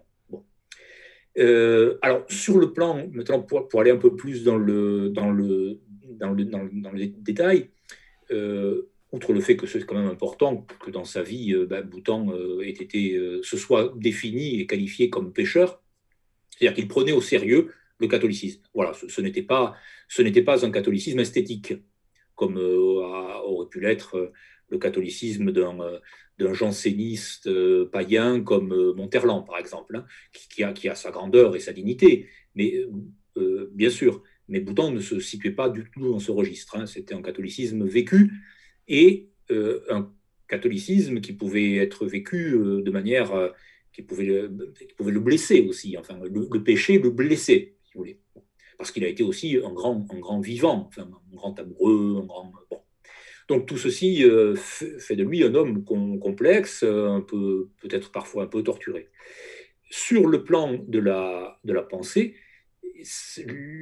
l'infléchissement catholique que Boutan a donné à la pensée de Maurras est important. Euh, si on, résume, si on, simplifie un peu les choses, on peut dire que euh, la, monarchie, le, royalisme de, de Maurras est un royalisme de théorème. C'est un royalisme positiviste. Maurras regarde l'histoire de France et, comme dans la chanson d'Action française que vous connaissez, euh, les rois ont fait la France, elle, se défait sans roi.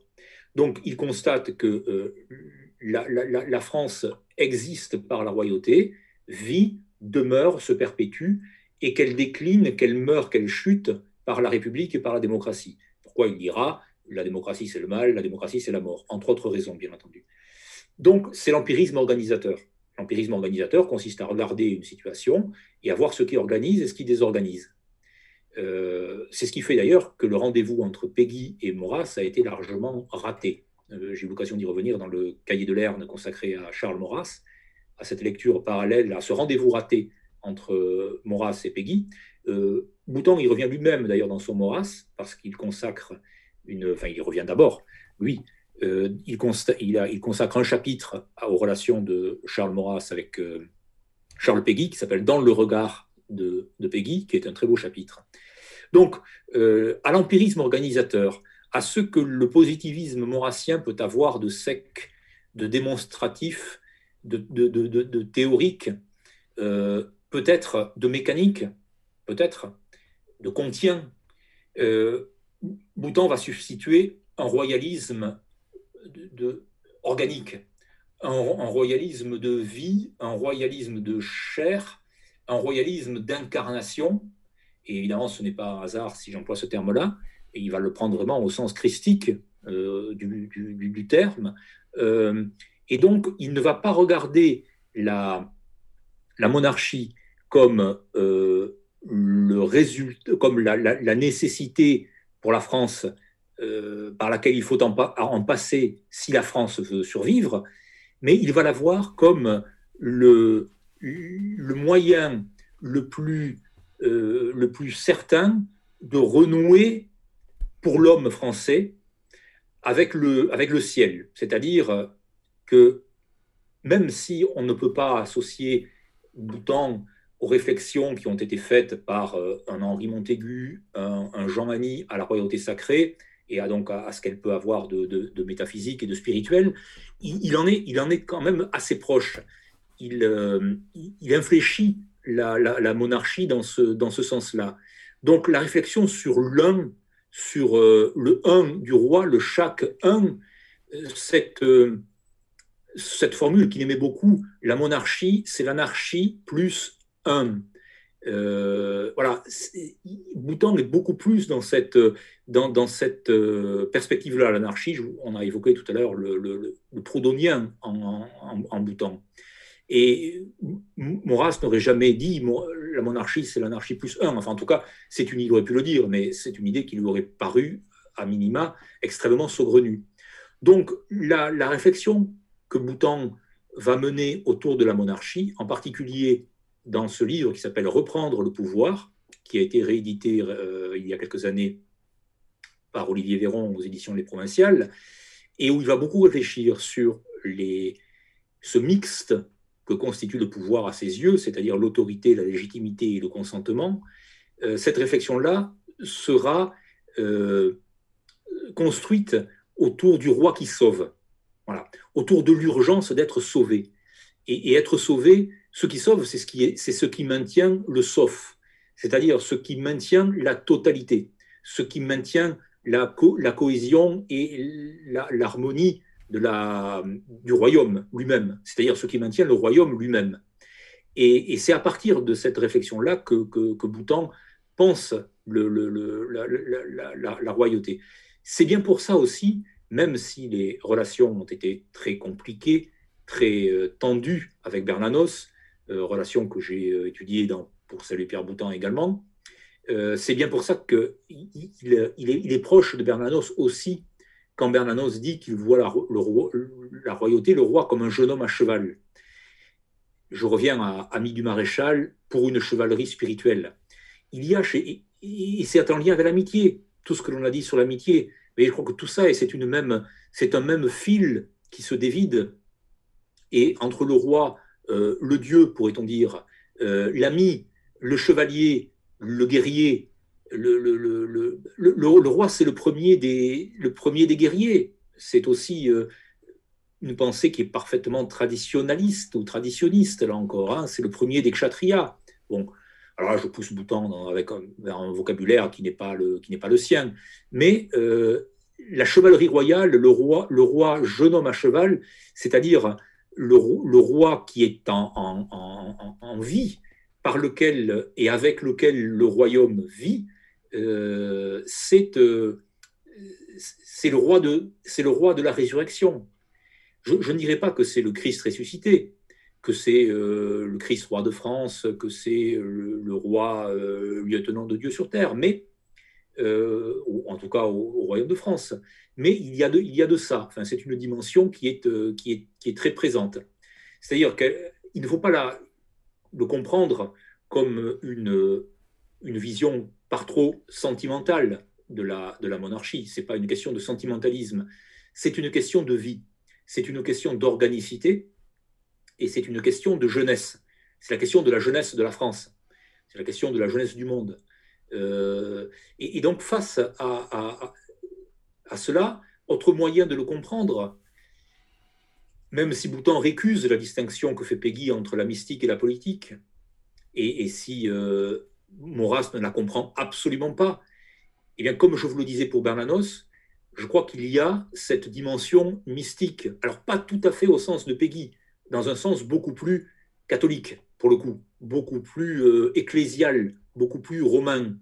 Mais il, y a cet élément-là dans la conception que, que, que, que se fait de la, de, la, de la royauté. C'est-à-dire le lien avec le ciel. Voilà, je reviens au début, le, lien avec le, avec le divin, pourrait-on dire. Le, roi est pontife. Bon, le roi fait un pont.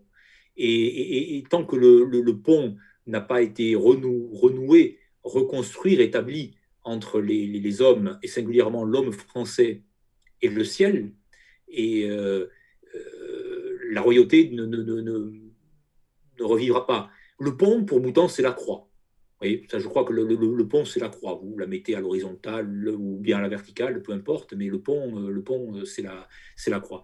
Ce qui n'était pas tenable pour, euh, pour, pour Charles Maurras, ce qui n'était pas intelligible même. Enfin, il, aussi, pour lui, il aurait, il aurait compris, mais il ne pouvait pas y adhérer, bien entendu, compte tenu de, de, sa propre, de ce qu'on appelle un peu bêtement son agnosticisme, mais c'est un pas qu'il ne pouvait pas, ne pouvait pas franchir et qu'il ne pouvait pas surtout euh, euh, réitérer, creuser, approfondir. Boutan le pouvait, grâce à cette foi vivante, à cette foi vive merci pour cette parenthèse, parce que, enfin, cette parenthèse, ce, comment dirais-je, cet aspect important euh, de Pierre Boutan, cet aspect euh, euh, lié à la spiritualité, parce qu'elle est quand même essentielle dans ses travaux, elle est essentielle et elle sous-tend toute son existence. Il était important d'y apporter les explications que nous avez données là, de manière assez conséquente, parce que c'est quelque chose qui est totalement indissociable du personnage. Alors, ce qui est aussi indissociable du personnage, c'est pour ce qui est du politique et de cette époque, on a, j'ai évoqué tout à l'heure, le rapport à De Gaulle. Alors le rapport à De Gaulle, pourquoi? D'abord parce que c'est un homme de son époque, bien évidemment, euh, le 1958, la Ve République. On, a parlé du comte de Paris euh, tout à l'heure, euh, et des sympathies que pouvait avoir Boutan, bien évidemment pour le comte de Paris, mais ça c'est sa famille politique, on va dire, et puis son appartenance à l'action française, mais, mais son rapport, qui créera d'ailleurs peut-être d'une certaine manière la scission en 1967 de la nation française, parce que le gaullisme va sous-tendre un petit peu tout, du 58 jusqu'à, jusqu'au début, enfin, jusqu'à la, dirais-je, à, la, fin de la nation française en 67. Euh, euh, on va parler de, du, rapport euh, de la dérive monarchique de, ce, des institutions, on en parle encore aujourd'hui d'ailleurs, et de cette, peut-être pas ambiguïté, mais paradoxe avec De Gaulle à un moment qui est notre époque aujourd'hui, et c'est là où Boutan nous parle aussi peut-être de manière peut-être un peu particulière, c'est qu'on sent revenir aujourd'hui une certaine forme de pensée gaulliste, en tout cas un rapport à la nation, avec euh, la faillite euh, politique de, l'Europe telle qu'on nous la présente et telle que nous la connaissons au travers des institutions européennes, et, donc de voir que justement euh, ce gaullisme, on le voit avec les travaux du cercle Aristote, on parlait de Pierre-Yves Rougeron, mais bien d'autres également, Comment est-ce qu'on peut euh, concevoir aujourd'hui l'idée que euh, quelqu'un comme Pierre Boutan, qui de sa formation euh, monarchiste, sa formation d'action française, ce rapport à, De Gaulle, on a parlé du comte de Paris, le rôle peut-être de médiateur qu'il a pu avoir, et puis, et puis en fait il va continuer à, soutenir d'une certaine manière le général de Gaulle. Comment est-ce qu'on peut résumer quelque chose comme ça qui peut sembler de prime abord un petit peu complexe, un petit peu compliqué? Oui, c'est compliqué parce que même avant cela, il y a le contentieux de la Deuxième Guerre mondiale. Euh, il y a le contentieux de l'Algérie, c'est pas rien. Euh, Boutan est Algérie française hein, euh, au départ. Il est, c'est quelqu'un qui est qui, va évoluer là encore, mais donc le lien avec avec De Gaulle est, quand même très ambigu. Et là aussi, on est comme avec Giraud, on, est quand même sur le fil du rasoir, mais peut-être d'une manière moins moins floue qu'avec Giraud. Bon, alors je ne suis pas euh, certain que euh, Boutan, euh, parce que De, Gaulle est un peu mis à toutes les sauces, effectivement. C'est un peu une icône, enfin, en tout cas, pour, beaucoup, de, pour beaucoup de gens qui s'en réclament à, tort ou à raison. Et on a, on a parfois le, sentiment que ce serait une figure assez, assez consensuelle, y compris d'un point de vue le plus politicien. Bon, Ouais. Je, me permets, je me permets de vous interrompre, Rémi, ce qui renvoie aussi aux ambiguïtés du personnage. Hein. Oui, oui, oui, tout à fait. Exactement, exactement, exactement. qui sont peut-être les ambiguïtés même de la démocratie d'ailleurs, hein, et, de la, République. Hein. Mais donc, bon, laissons de côté les, le, côté le plus politicien, disons, des, des, affaires, même s'il il y a des travaux très intéressants qui se mènent, qui se, qui se mènent autour de la question du souverainisme, enfin, des choses comme ça. Donc ça, c'est très bien, bien entendu, enfin, que l'on y, que adhère ou que l'on n'y adhère pas, peu importe, euh, ce sont des travaux euh, importants qui sont menés. Alors, je crois que la, la, la, relation avec, euh, avec De Gaulle peut se résumer peut-être à, un pis-aller pour, pour Boutan. et, je pourrais presque en, en, apporter la preuve, enfin, ce n'est pas une preuve parce que mais c'est une analogie plutôt qu'une plutôt qu'une preuve. Mais, mais Boutan, euh, en vieillissant peut-être, ou euh, bon, euh, était sans doute à, adopter des positions que l'on pourrait dire peut-être moins moins radicales, ou que l'on pourrait dire, d'autres diraient peut-être plus plus réalistes. lorsque je, à Colobrière, nous avions parlé également de, nous avions parlé de, de, de Mitterrand et je, lui en avais parlé de manière très, très, très négative, même si l'homme Mitterrand était évidemment très intéressant. Et il m'a dit, et ça je ne l'avais pas aperçu, euh, qu'il avait appelé à voter Mitterrand en 81. Il a, il a, il a appelé à, voter Mitterrand euh, contre Giscard, par haine de, Giscard, par rejet absolu de Giscard, et puis vraisemblablement aussi parce que Mitterrand était, euh, il y avait en Mitterrand un vieux fond euh, d'hommes de droite, sans vouloir refaire notre discussion de, tout à l'heure, mais qui, qui, demeurait et que Boutan a dû, euh, a, dû percevoir. Ceci pour dire que Boutan était capable de, de, raisonner comme ça, c'est-à-dire d'aller vers, euh, d'aller vers le, ce qu'il considérait comme étant le moindre mal.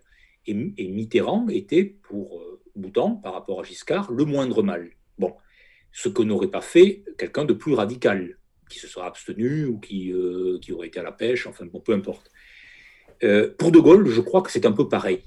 C'est-à-dire qu'il voit De Gaulle arriver, alors il y a toute l'histoire de la Deuxième Guerre mondiale, l'affaire algérienne qui se mêle à, tout ça, mais il, a vu la quatrième République, bien entendu, euh, il a vu cette instabilité, il a vu ce régime parlementariste, il a vu les gouvernements se faire et se défaire en quelques heures, en quelques jours, en quelques semaines, en quelques mois.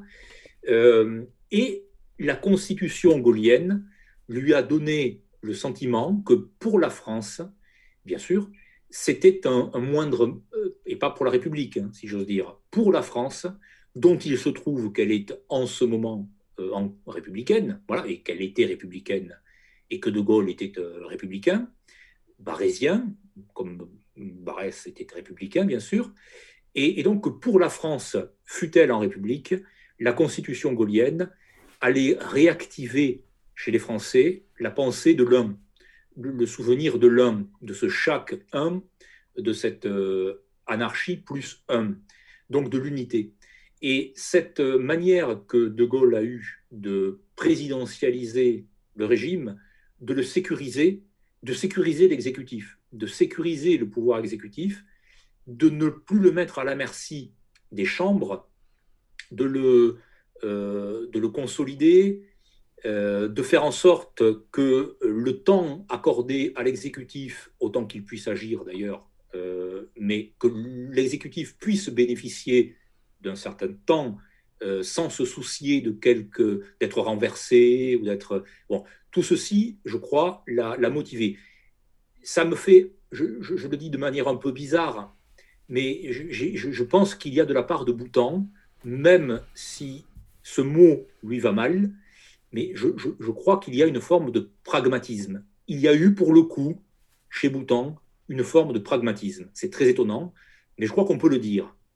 Et puis, comme on l'a, comme on l'a évoqué un peu, un peu rapidement, mais euh, c'était important de le faire au moment où nous l'avons fait aussi, il y a, Boutan a cru je renvoie à cette naïveté de l'enfant, mais Boutan a cru vraiment que De Gaulle allait faire du comte de Paris son héritier. C'est-à-dire qu'il a, il, a vu, il a vu donc dans la constitution gaulienne et dans la politique gaulienne la, possibilité de faire revenir le roi. le, retour du prince, le retour du roi. Il y a cru. Donc il y a une correspondance entre, entre le comte de Paris et Charles de Gaulle. Et Boutan est au conseil du comte de Paris. Donc il est, il est dans ses, il est dans ses petits papiers, si j'ose dire. Il est au courant de ce qui se, de ce qui se fait. Tout comme il sera d'ailleurs en 68 du côté de, de, Gaulle, du côté de Pompidou. Vous voyez, là encore, ce pragmatisme de, de, Boutan, il, va contribuer à rédiger un certain nombre de slogans anti-68 arts. Euh, il, il sera vraiment de, Il a eu pour le coup une, une activité politique au cœur de la, de la démocratie de la République je, m'excuse, je, m'excuse de vous couper, Rémi. Justement, est-ce que on parle de, pragmatisme, mais euh, ce n'est que du pragmatisme, c'est-à-dire qu'à aucun moment Bhoutan euh, n'a été, euh, comment dirais-je, converti aux idées de, la démocratie et de la République. Non, non, non, absolument pas. Je, dis qu'effectivement, c'est, du pragmatisme qui est, c'est déjà en soi un peu, un peu, un peu étonnant. Mais il y avait peut-être chez Bhoutan cette tentation de l'action politique, hein, même de l'action politique avec un petit A c'est-à-dire euh, une, activité de conseil, par exemple. Euh, c'est ce qu'il avait euh, au cabinet Giraud. Enfin, il y avait quand même. Bouton n'était pas un homme de pouvoir. ce, n'était pas, comme dirait, comme dirait Abellio, ce n'était pas un homme de puissance. Bouton il restait un homme de connaissance. C'est la distinction que fait Abellio, qui, était, qui est belle d'ailleurs. Hein. et, il est resté un homme de connaissance et pas un homme de puissance. Mais il n'empêche que le militant en lui, le politique en lui, ne pouvait pas se résoudre à, à ne pas intervenir. Donc s'il avait un rôle à jouer, si modeste soit-il, en faveur de ce qu'il croyait être un moindre mal, hein, vraiment un moindre mal, eh bien, il l'a joué. S'il avait l'opportunité de jouer euh, ce rôle-là, il l'a joué. Il était très lié à Edmond Michelet, il était très lié à Alain Perfit. Il avait des antennes euh, dans, dans, dans, dans les milieux gaullistes, hein, vraiment, dans les milieux, parmi les barons du gaullisme. Euh, tout comme il aura des. Euh, des, des, enfin bon. Donc, alors ça ne signifie pas du tout, effectivement, comme vous l'avez dit, qu'il y ait eu je ne sais quelle apostasie de, de, de, Boutan. Boutan a toujours détesté, on, l'a dit, le libéralisme, la, la, la, le, principe démocratique qui lui paraissait parfaitement antipopulaire, parfaitement hostile au peuple français, au peuple réel, s'entend évidemment, pas au peuple, au peuple légal, mais au peuple réel. Euh, il a toujours été très hostile à la, à la, démocratie chrétienne, très hostile. Donc sur le fond, enfin, Boutan est, né et est mort monarchiste, et, au sens où, où, où, Maurras avait défini la monarchie. Il n'y a là aucun doute. Mais effectivement, il y a ces incursions, et puis si surprenant que cela puisse paraître, parce que je me surprends moi-même au cours de notre conversation à utiliser ce mot de pragmatisme que je, ne crois pas avoir jamais utilisé chaque fois que j'ai eu le, les fois précédentes où j'ai eu l'occasion de, parler de Boutan, je ne l'ai jamais fait. Là, notre conversation me permet de le faire. Eh bien, je, crois que c'est un mot qui se justifie. Voilà, qui n'est pas, qui n'est pas, ce n'est pas un contresens. Euh, il y avait cette part-là, ce désir d'action et de se dire au fond, sauvons ce qui peut être sauvé. sauve qui veut, euh, sauve qui peut. Euh, c'est aussi reprendre le pouvoir hein, dans ce texte-là que se trouvent ces deux, formules. Euh, eh bien, si quelque chose peut être sauvé de la France par la République gaulienne, eh bien, autant y contribuer. Voilà, c'est le raisonnement de, de, de Boutan. Et c'est un raisonnement d'ailleurs qui, compte tenu de ce qu'a été sa vie, la révocation sans pension de l'université, vous l'avez signalé au, début de l'émission, euh, c'était chez lui dénué, ça va de soi, mais encore faut-il mieux le préciser, c'était dénué de tout souci de carrière, de tout souci de, de, de, de place, de poste. Il n'a pas été à la recherche de place ou à la recherche de poste. Euh, c'était véritablement une, euh, c'était la place où il pensait devoir être pour servir ce qui restait de la France. Voilà, ce qui reste de la France. Et quand il a, appelé à voter Mitterrand, euh, Boutan n'était pas devenu un, homme de gauche, pour employer encore une fois avec beaucoup de guillemets hein, euh, cette formule-là, mais vraisemblablement, outre l'hostilité à l'endroit du, libéralisme avancé de, Giscard, je crois qu'il avait aussi le sentiment que ça ne pouvait pas être pire. Voilà. Et que, euh, Mitterrand ne pouvait pas être pire que Giscard. Et, si on peut éviter le pire, autant y contribuer, fût-ce par ce moyen dérisoire qu'est le, le, bulletin de vote. Eh bien, pour la constitution de la, Ve République, dans une toute autre dimension, plus importante, évidemment, plus imposante, mais je crois qu'il a, on peut dire qu'il a raisonné de la même manière. Oui, on voit, on voit que là aussi, le, fil qui sous-tend cette pensée-là, c'est le souci du bien commun et le souci de la nation, et ce rapport à la nation euh, qui anime euh, l'engagement politique de, Pierre Bouton. Alors, avant de se quitter, euh, il serait intéressant de parler, mais bon, sans, vouloir être trop complexe, de, effectivement, on, l'a déjà abordé, la, philosophie, on a parlé de ses amitiés. Moi, j'étais très surpris en préparant l'émission, parce qu'il y avait des choses que je ne connaissais pas vraiment, enfin, que j'avais survolées de manière un peu superficielle. C'était de ses relations. On connaît ses de verbal avec Steiner, euh, qui, qui a dit des, choses sur Bouton qui sont magnifiques, mais également j'étais surpris de, de, voir que euh, à partir du moment, même avant, euh, on parle de, la soutenance de thèse dans l'ontologie du secret, la, cabale qui va être un petit peu mise en place par certains pour, pour, pour, pour éviter sa réintégration au sein de l'éducation nationale. Moi j'étais surpris de voir quand même qu'il y, a y a, des amitiés philosophiques au-delà des frontières politiques, et des gens comme, comme Lévinage, Jean Kelevitch, et ainsi de suite. Et il y avait quand même cette reconnaissance sur la fin de sa vie, et c'est là-dessus que je voulais en fait à, venir, c'est que il a eu cette forme de reconnaissance sur la fin de sa vie par des gens qui qui sont quand même de grands penseurs, même s'il a eu contre lui des gens comme Derrida ou, euh, ou j'en passais des meilleurs, mais, mais, mais euh, c'est quand même notable par rapport à ses engagements et, à son parcours de se rendre compte que des, des, gens qui ont fait un peu la pluie et le beau temps euh, en 68 ou après 68 dans le milieu universitaire ont su reconnaître et voir en boutant un esprit, un esprit brillant, un esprit supérieur. Oui, vous avez tout à fait raison de, de citer ces noms-là. Euh, Jean Kelevitch, Boutan en parlait toujours avec beaucoup d'affection. Euh, Georges Steiner, n'en parlons pas. Je n'ai pas eu de conversation avec lui à propos de Lévinas. Euh, bien entendu, il n'aimait pas du tout Derrida. c'est oui, c'est quand même très important parce que l'université post-68 Ardes va, sera très largement marquée par ce que l'on appelait les déconstructeurs, dont Derrida est le chef de file, donc les Deleuze, les Bourdieu, les Foucault. Mhm. Et ça, c'est l'université. C'est Vincennes, hein, c'est Vincennes. Et d'ailleurs, Boutan écrira un très bon livre contre les machines désirantes de, Deleuze et Gattari, qui s'appelle Apocalypse du, désir.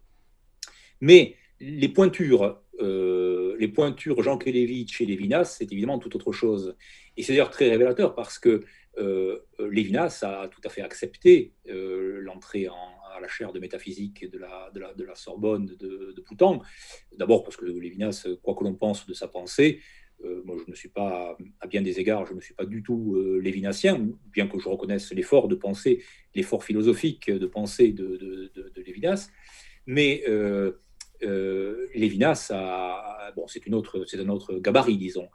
Et il ne pouvait pas, ni Jean Kelevitch, ni, ni, ni Lévinas, euh, n'importe quel esprit honnête ne pouvait pas reconnaître la puissance de l'ontologie du secret.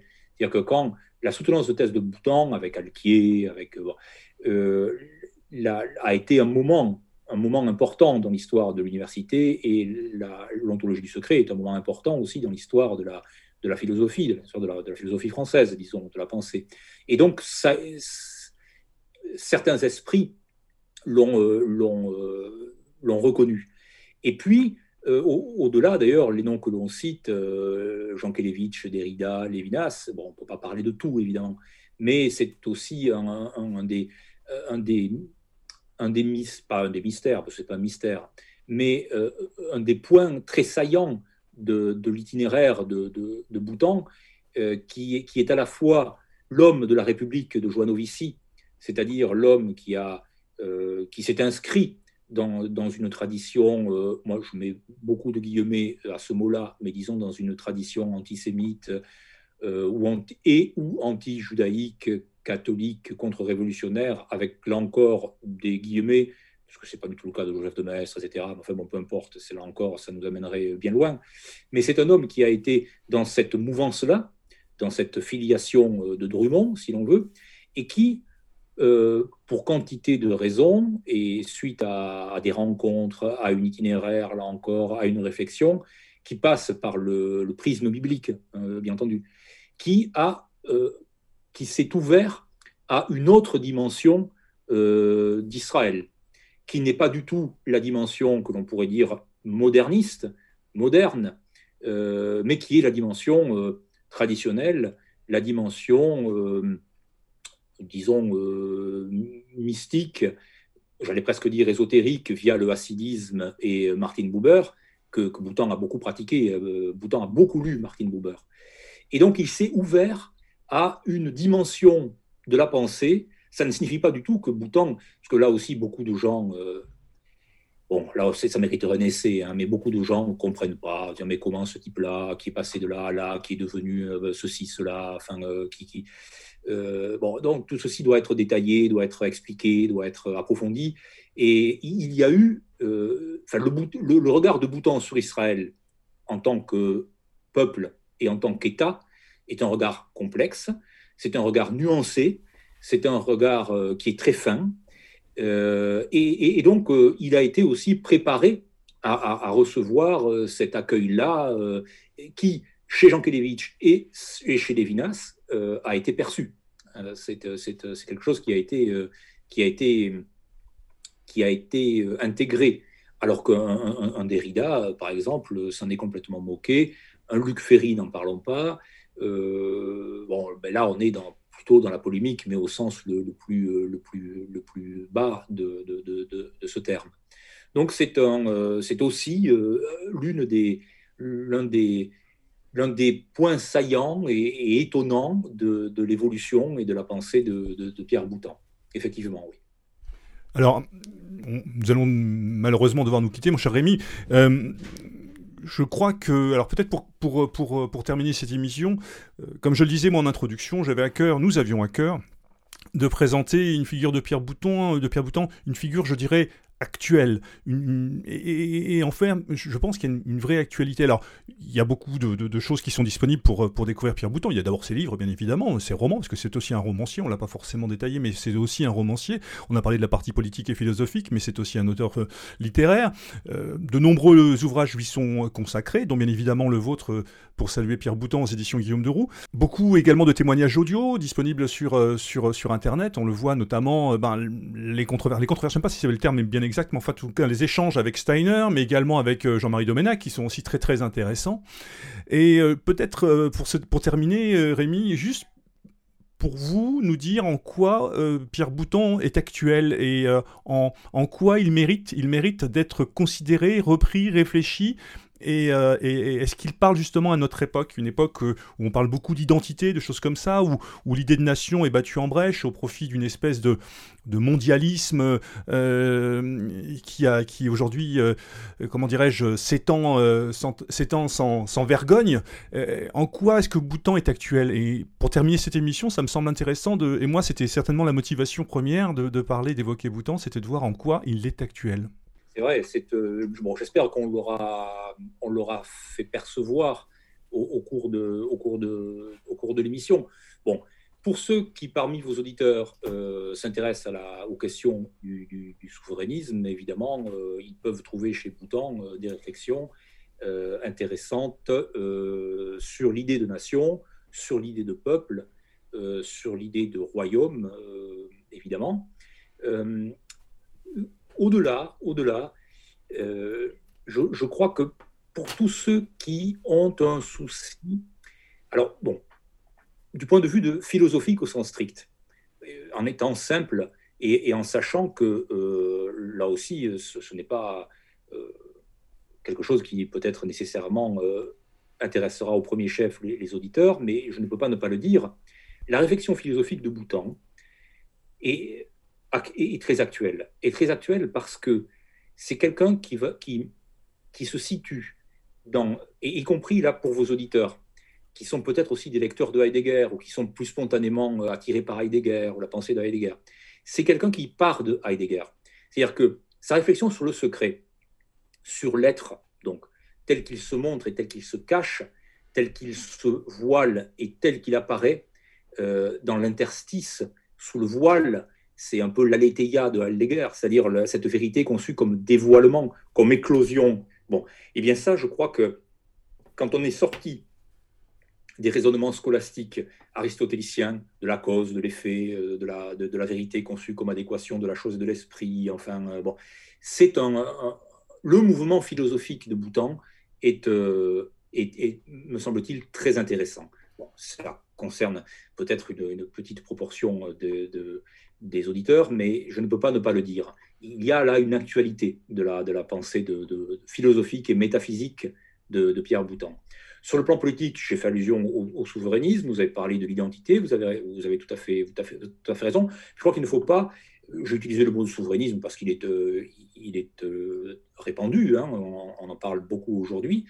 Euh, moi, j'ai presque tendance à préférer le mot de nationalisme, même s'il est, il est, mal porté, mais j'aime bien faire entendre la naissance, de la natio, et, et, je crois qu'il y avait chez Boutan on ne l'a pas dit, mais c'est assez connu en général, cette question de l'enfance, cet enfant, de, la relation du fils et du père, euh, qui est une relation euh, qui, met en, jeu à la fois le sang et, euh, et le sol. Bon, mais c'est bon. Eh bien, je, crois que la, façon de, saisir cet héritage, cette lignée ce qui fait que nous sommes d'une lignée, euh, que, nous, ne sommes pas des orphelins. Ce qu'il va reprocher à Sartre, c'est d'être un, enfant trouvé, c'est d'être un, un, bâtard spirituel, un, orphelin, et de vouloir étendre sa bâtardise au monde entier, euh, avec raison d'ailleurs.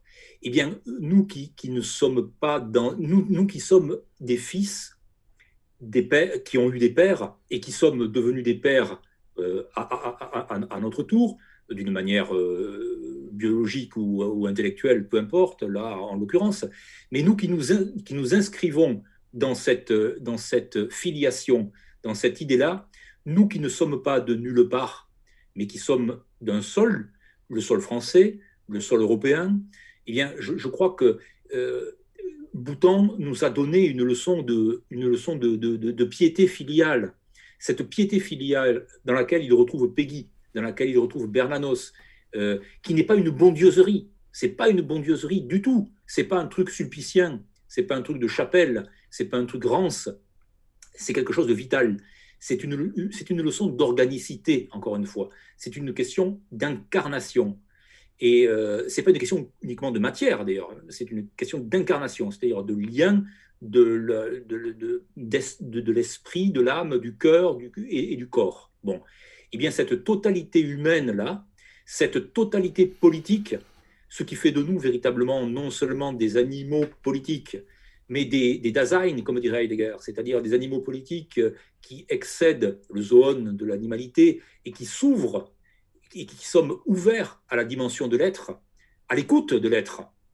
Eh bien, euh, Boutan nous situe d'emblée dans cette, euh, on évoquait l'existentialisme tout à l'heure, nous situe d'emblée dans cette dimension-là.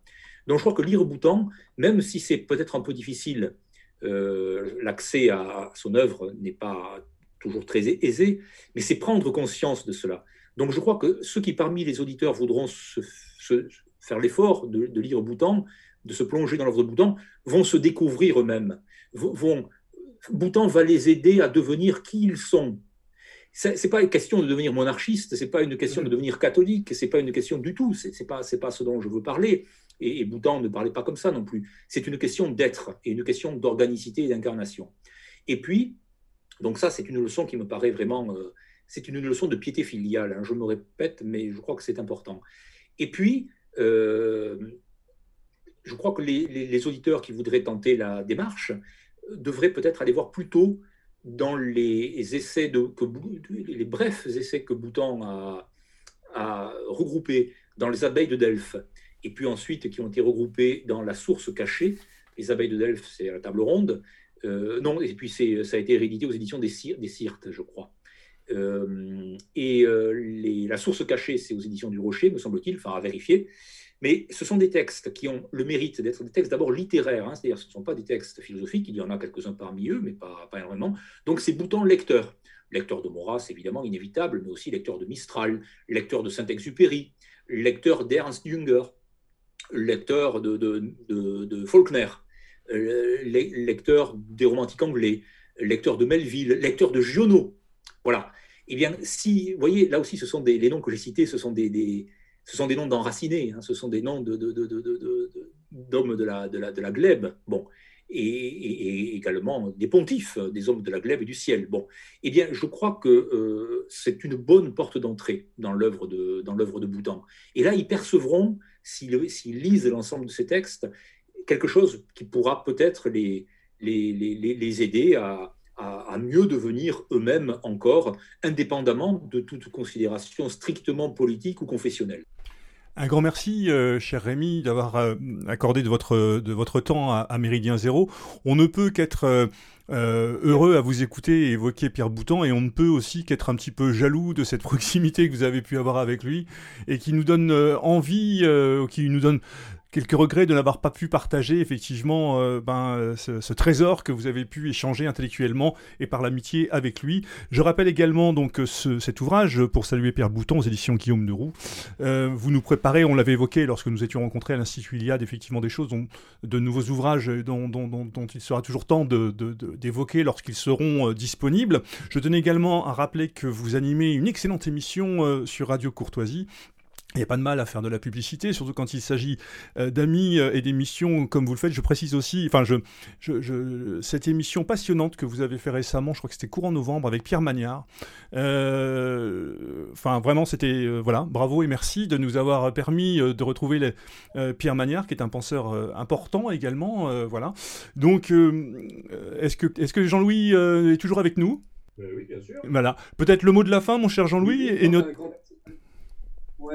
en effet, un grand merci à Rémi, parce que que ce soit sur euh, Boutan ou une autre fois hein, par le passé sur, euh, sur Peggy, euh, c'est vrai que c'est des figures qui aujourd'hui sont, sont évidemment moins sur, non seulement parce qu'évidemment ils sont plus parmi nous, mais même intellectuellement, c'est des figures qui peuvent sembler plus marginales ou en tout cas qu'on connaît moins. Et à chaque fois, Rémi nous, permet de les découvrir. Euh, et, ça constitue des portes d'entrée sur ces, sur ces figures qui sont, bah, qui sont irremplaçables. Quoi. Non je, non, je voulais à mon tour vous remercier et remercier Méridien Zéro de m'avoir euh, donné l'occasion d'une manière, sur un laps de temps qui est, qui est, qui est luxueux aujourd'hui, euh, de m'avoir donné l'occasion de, de, de, parler de, de, Bhoutan de manière aussi à, à la fois approfondie et vaste merci à vous. Merci, merci beaucoup. Alors je rappelle également euh, euh, le dernier numéro de Nouvelle École, bien évidemment, euh, consacré à Peggy et Bernanos, puisqu'on est là quelque part aussi dans, les mêmes logiques, la même, ligne euh, intellectuelle, la même ligne de, de, la même matrice euh, politique et intellectuelle. Et peut-être, mon cher Jean-Louis, rappeler que sur Méridien Zéro, il y a une campagne de dons euh, qui est en cours. nous avons posté récemment, enfin nos amis ont posté une demande, ont fait un peu de publicité pour nous et dire qu'on a un petit peu besoin de vous aussi. alors je te laisse la parole tout simplement pour parler de ça. Oui, bah, disons que bah, les, auditeurs le savent bien. Hein, Meridia Zéro ne fonctionne que sur la, bonne volonté des uns et des autres. Euh, on a peu de, on a peu de, besoins, mais euh, les, quelques, besoins que nous avons, c'est quand même un local pour nous accueillir. Et puis, de temps en temps, un petit peu d'argent pour renouveler le matériel lorsque euh, ceci ou cela nous, nous lâche.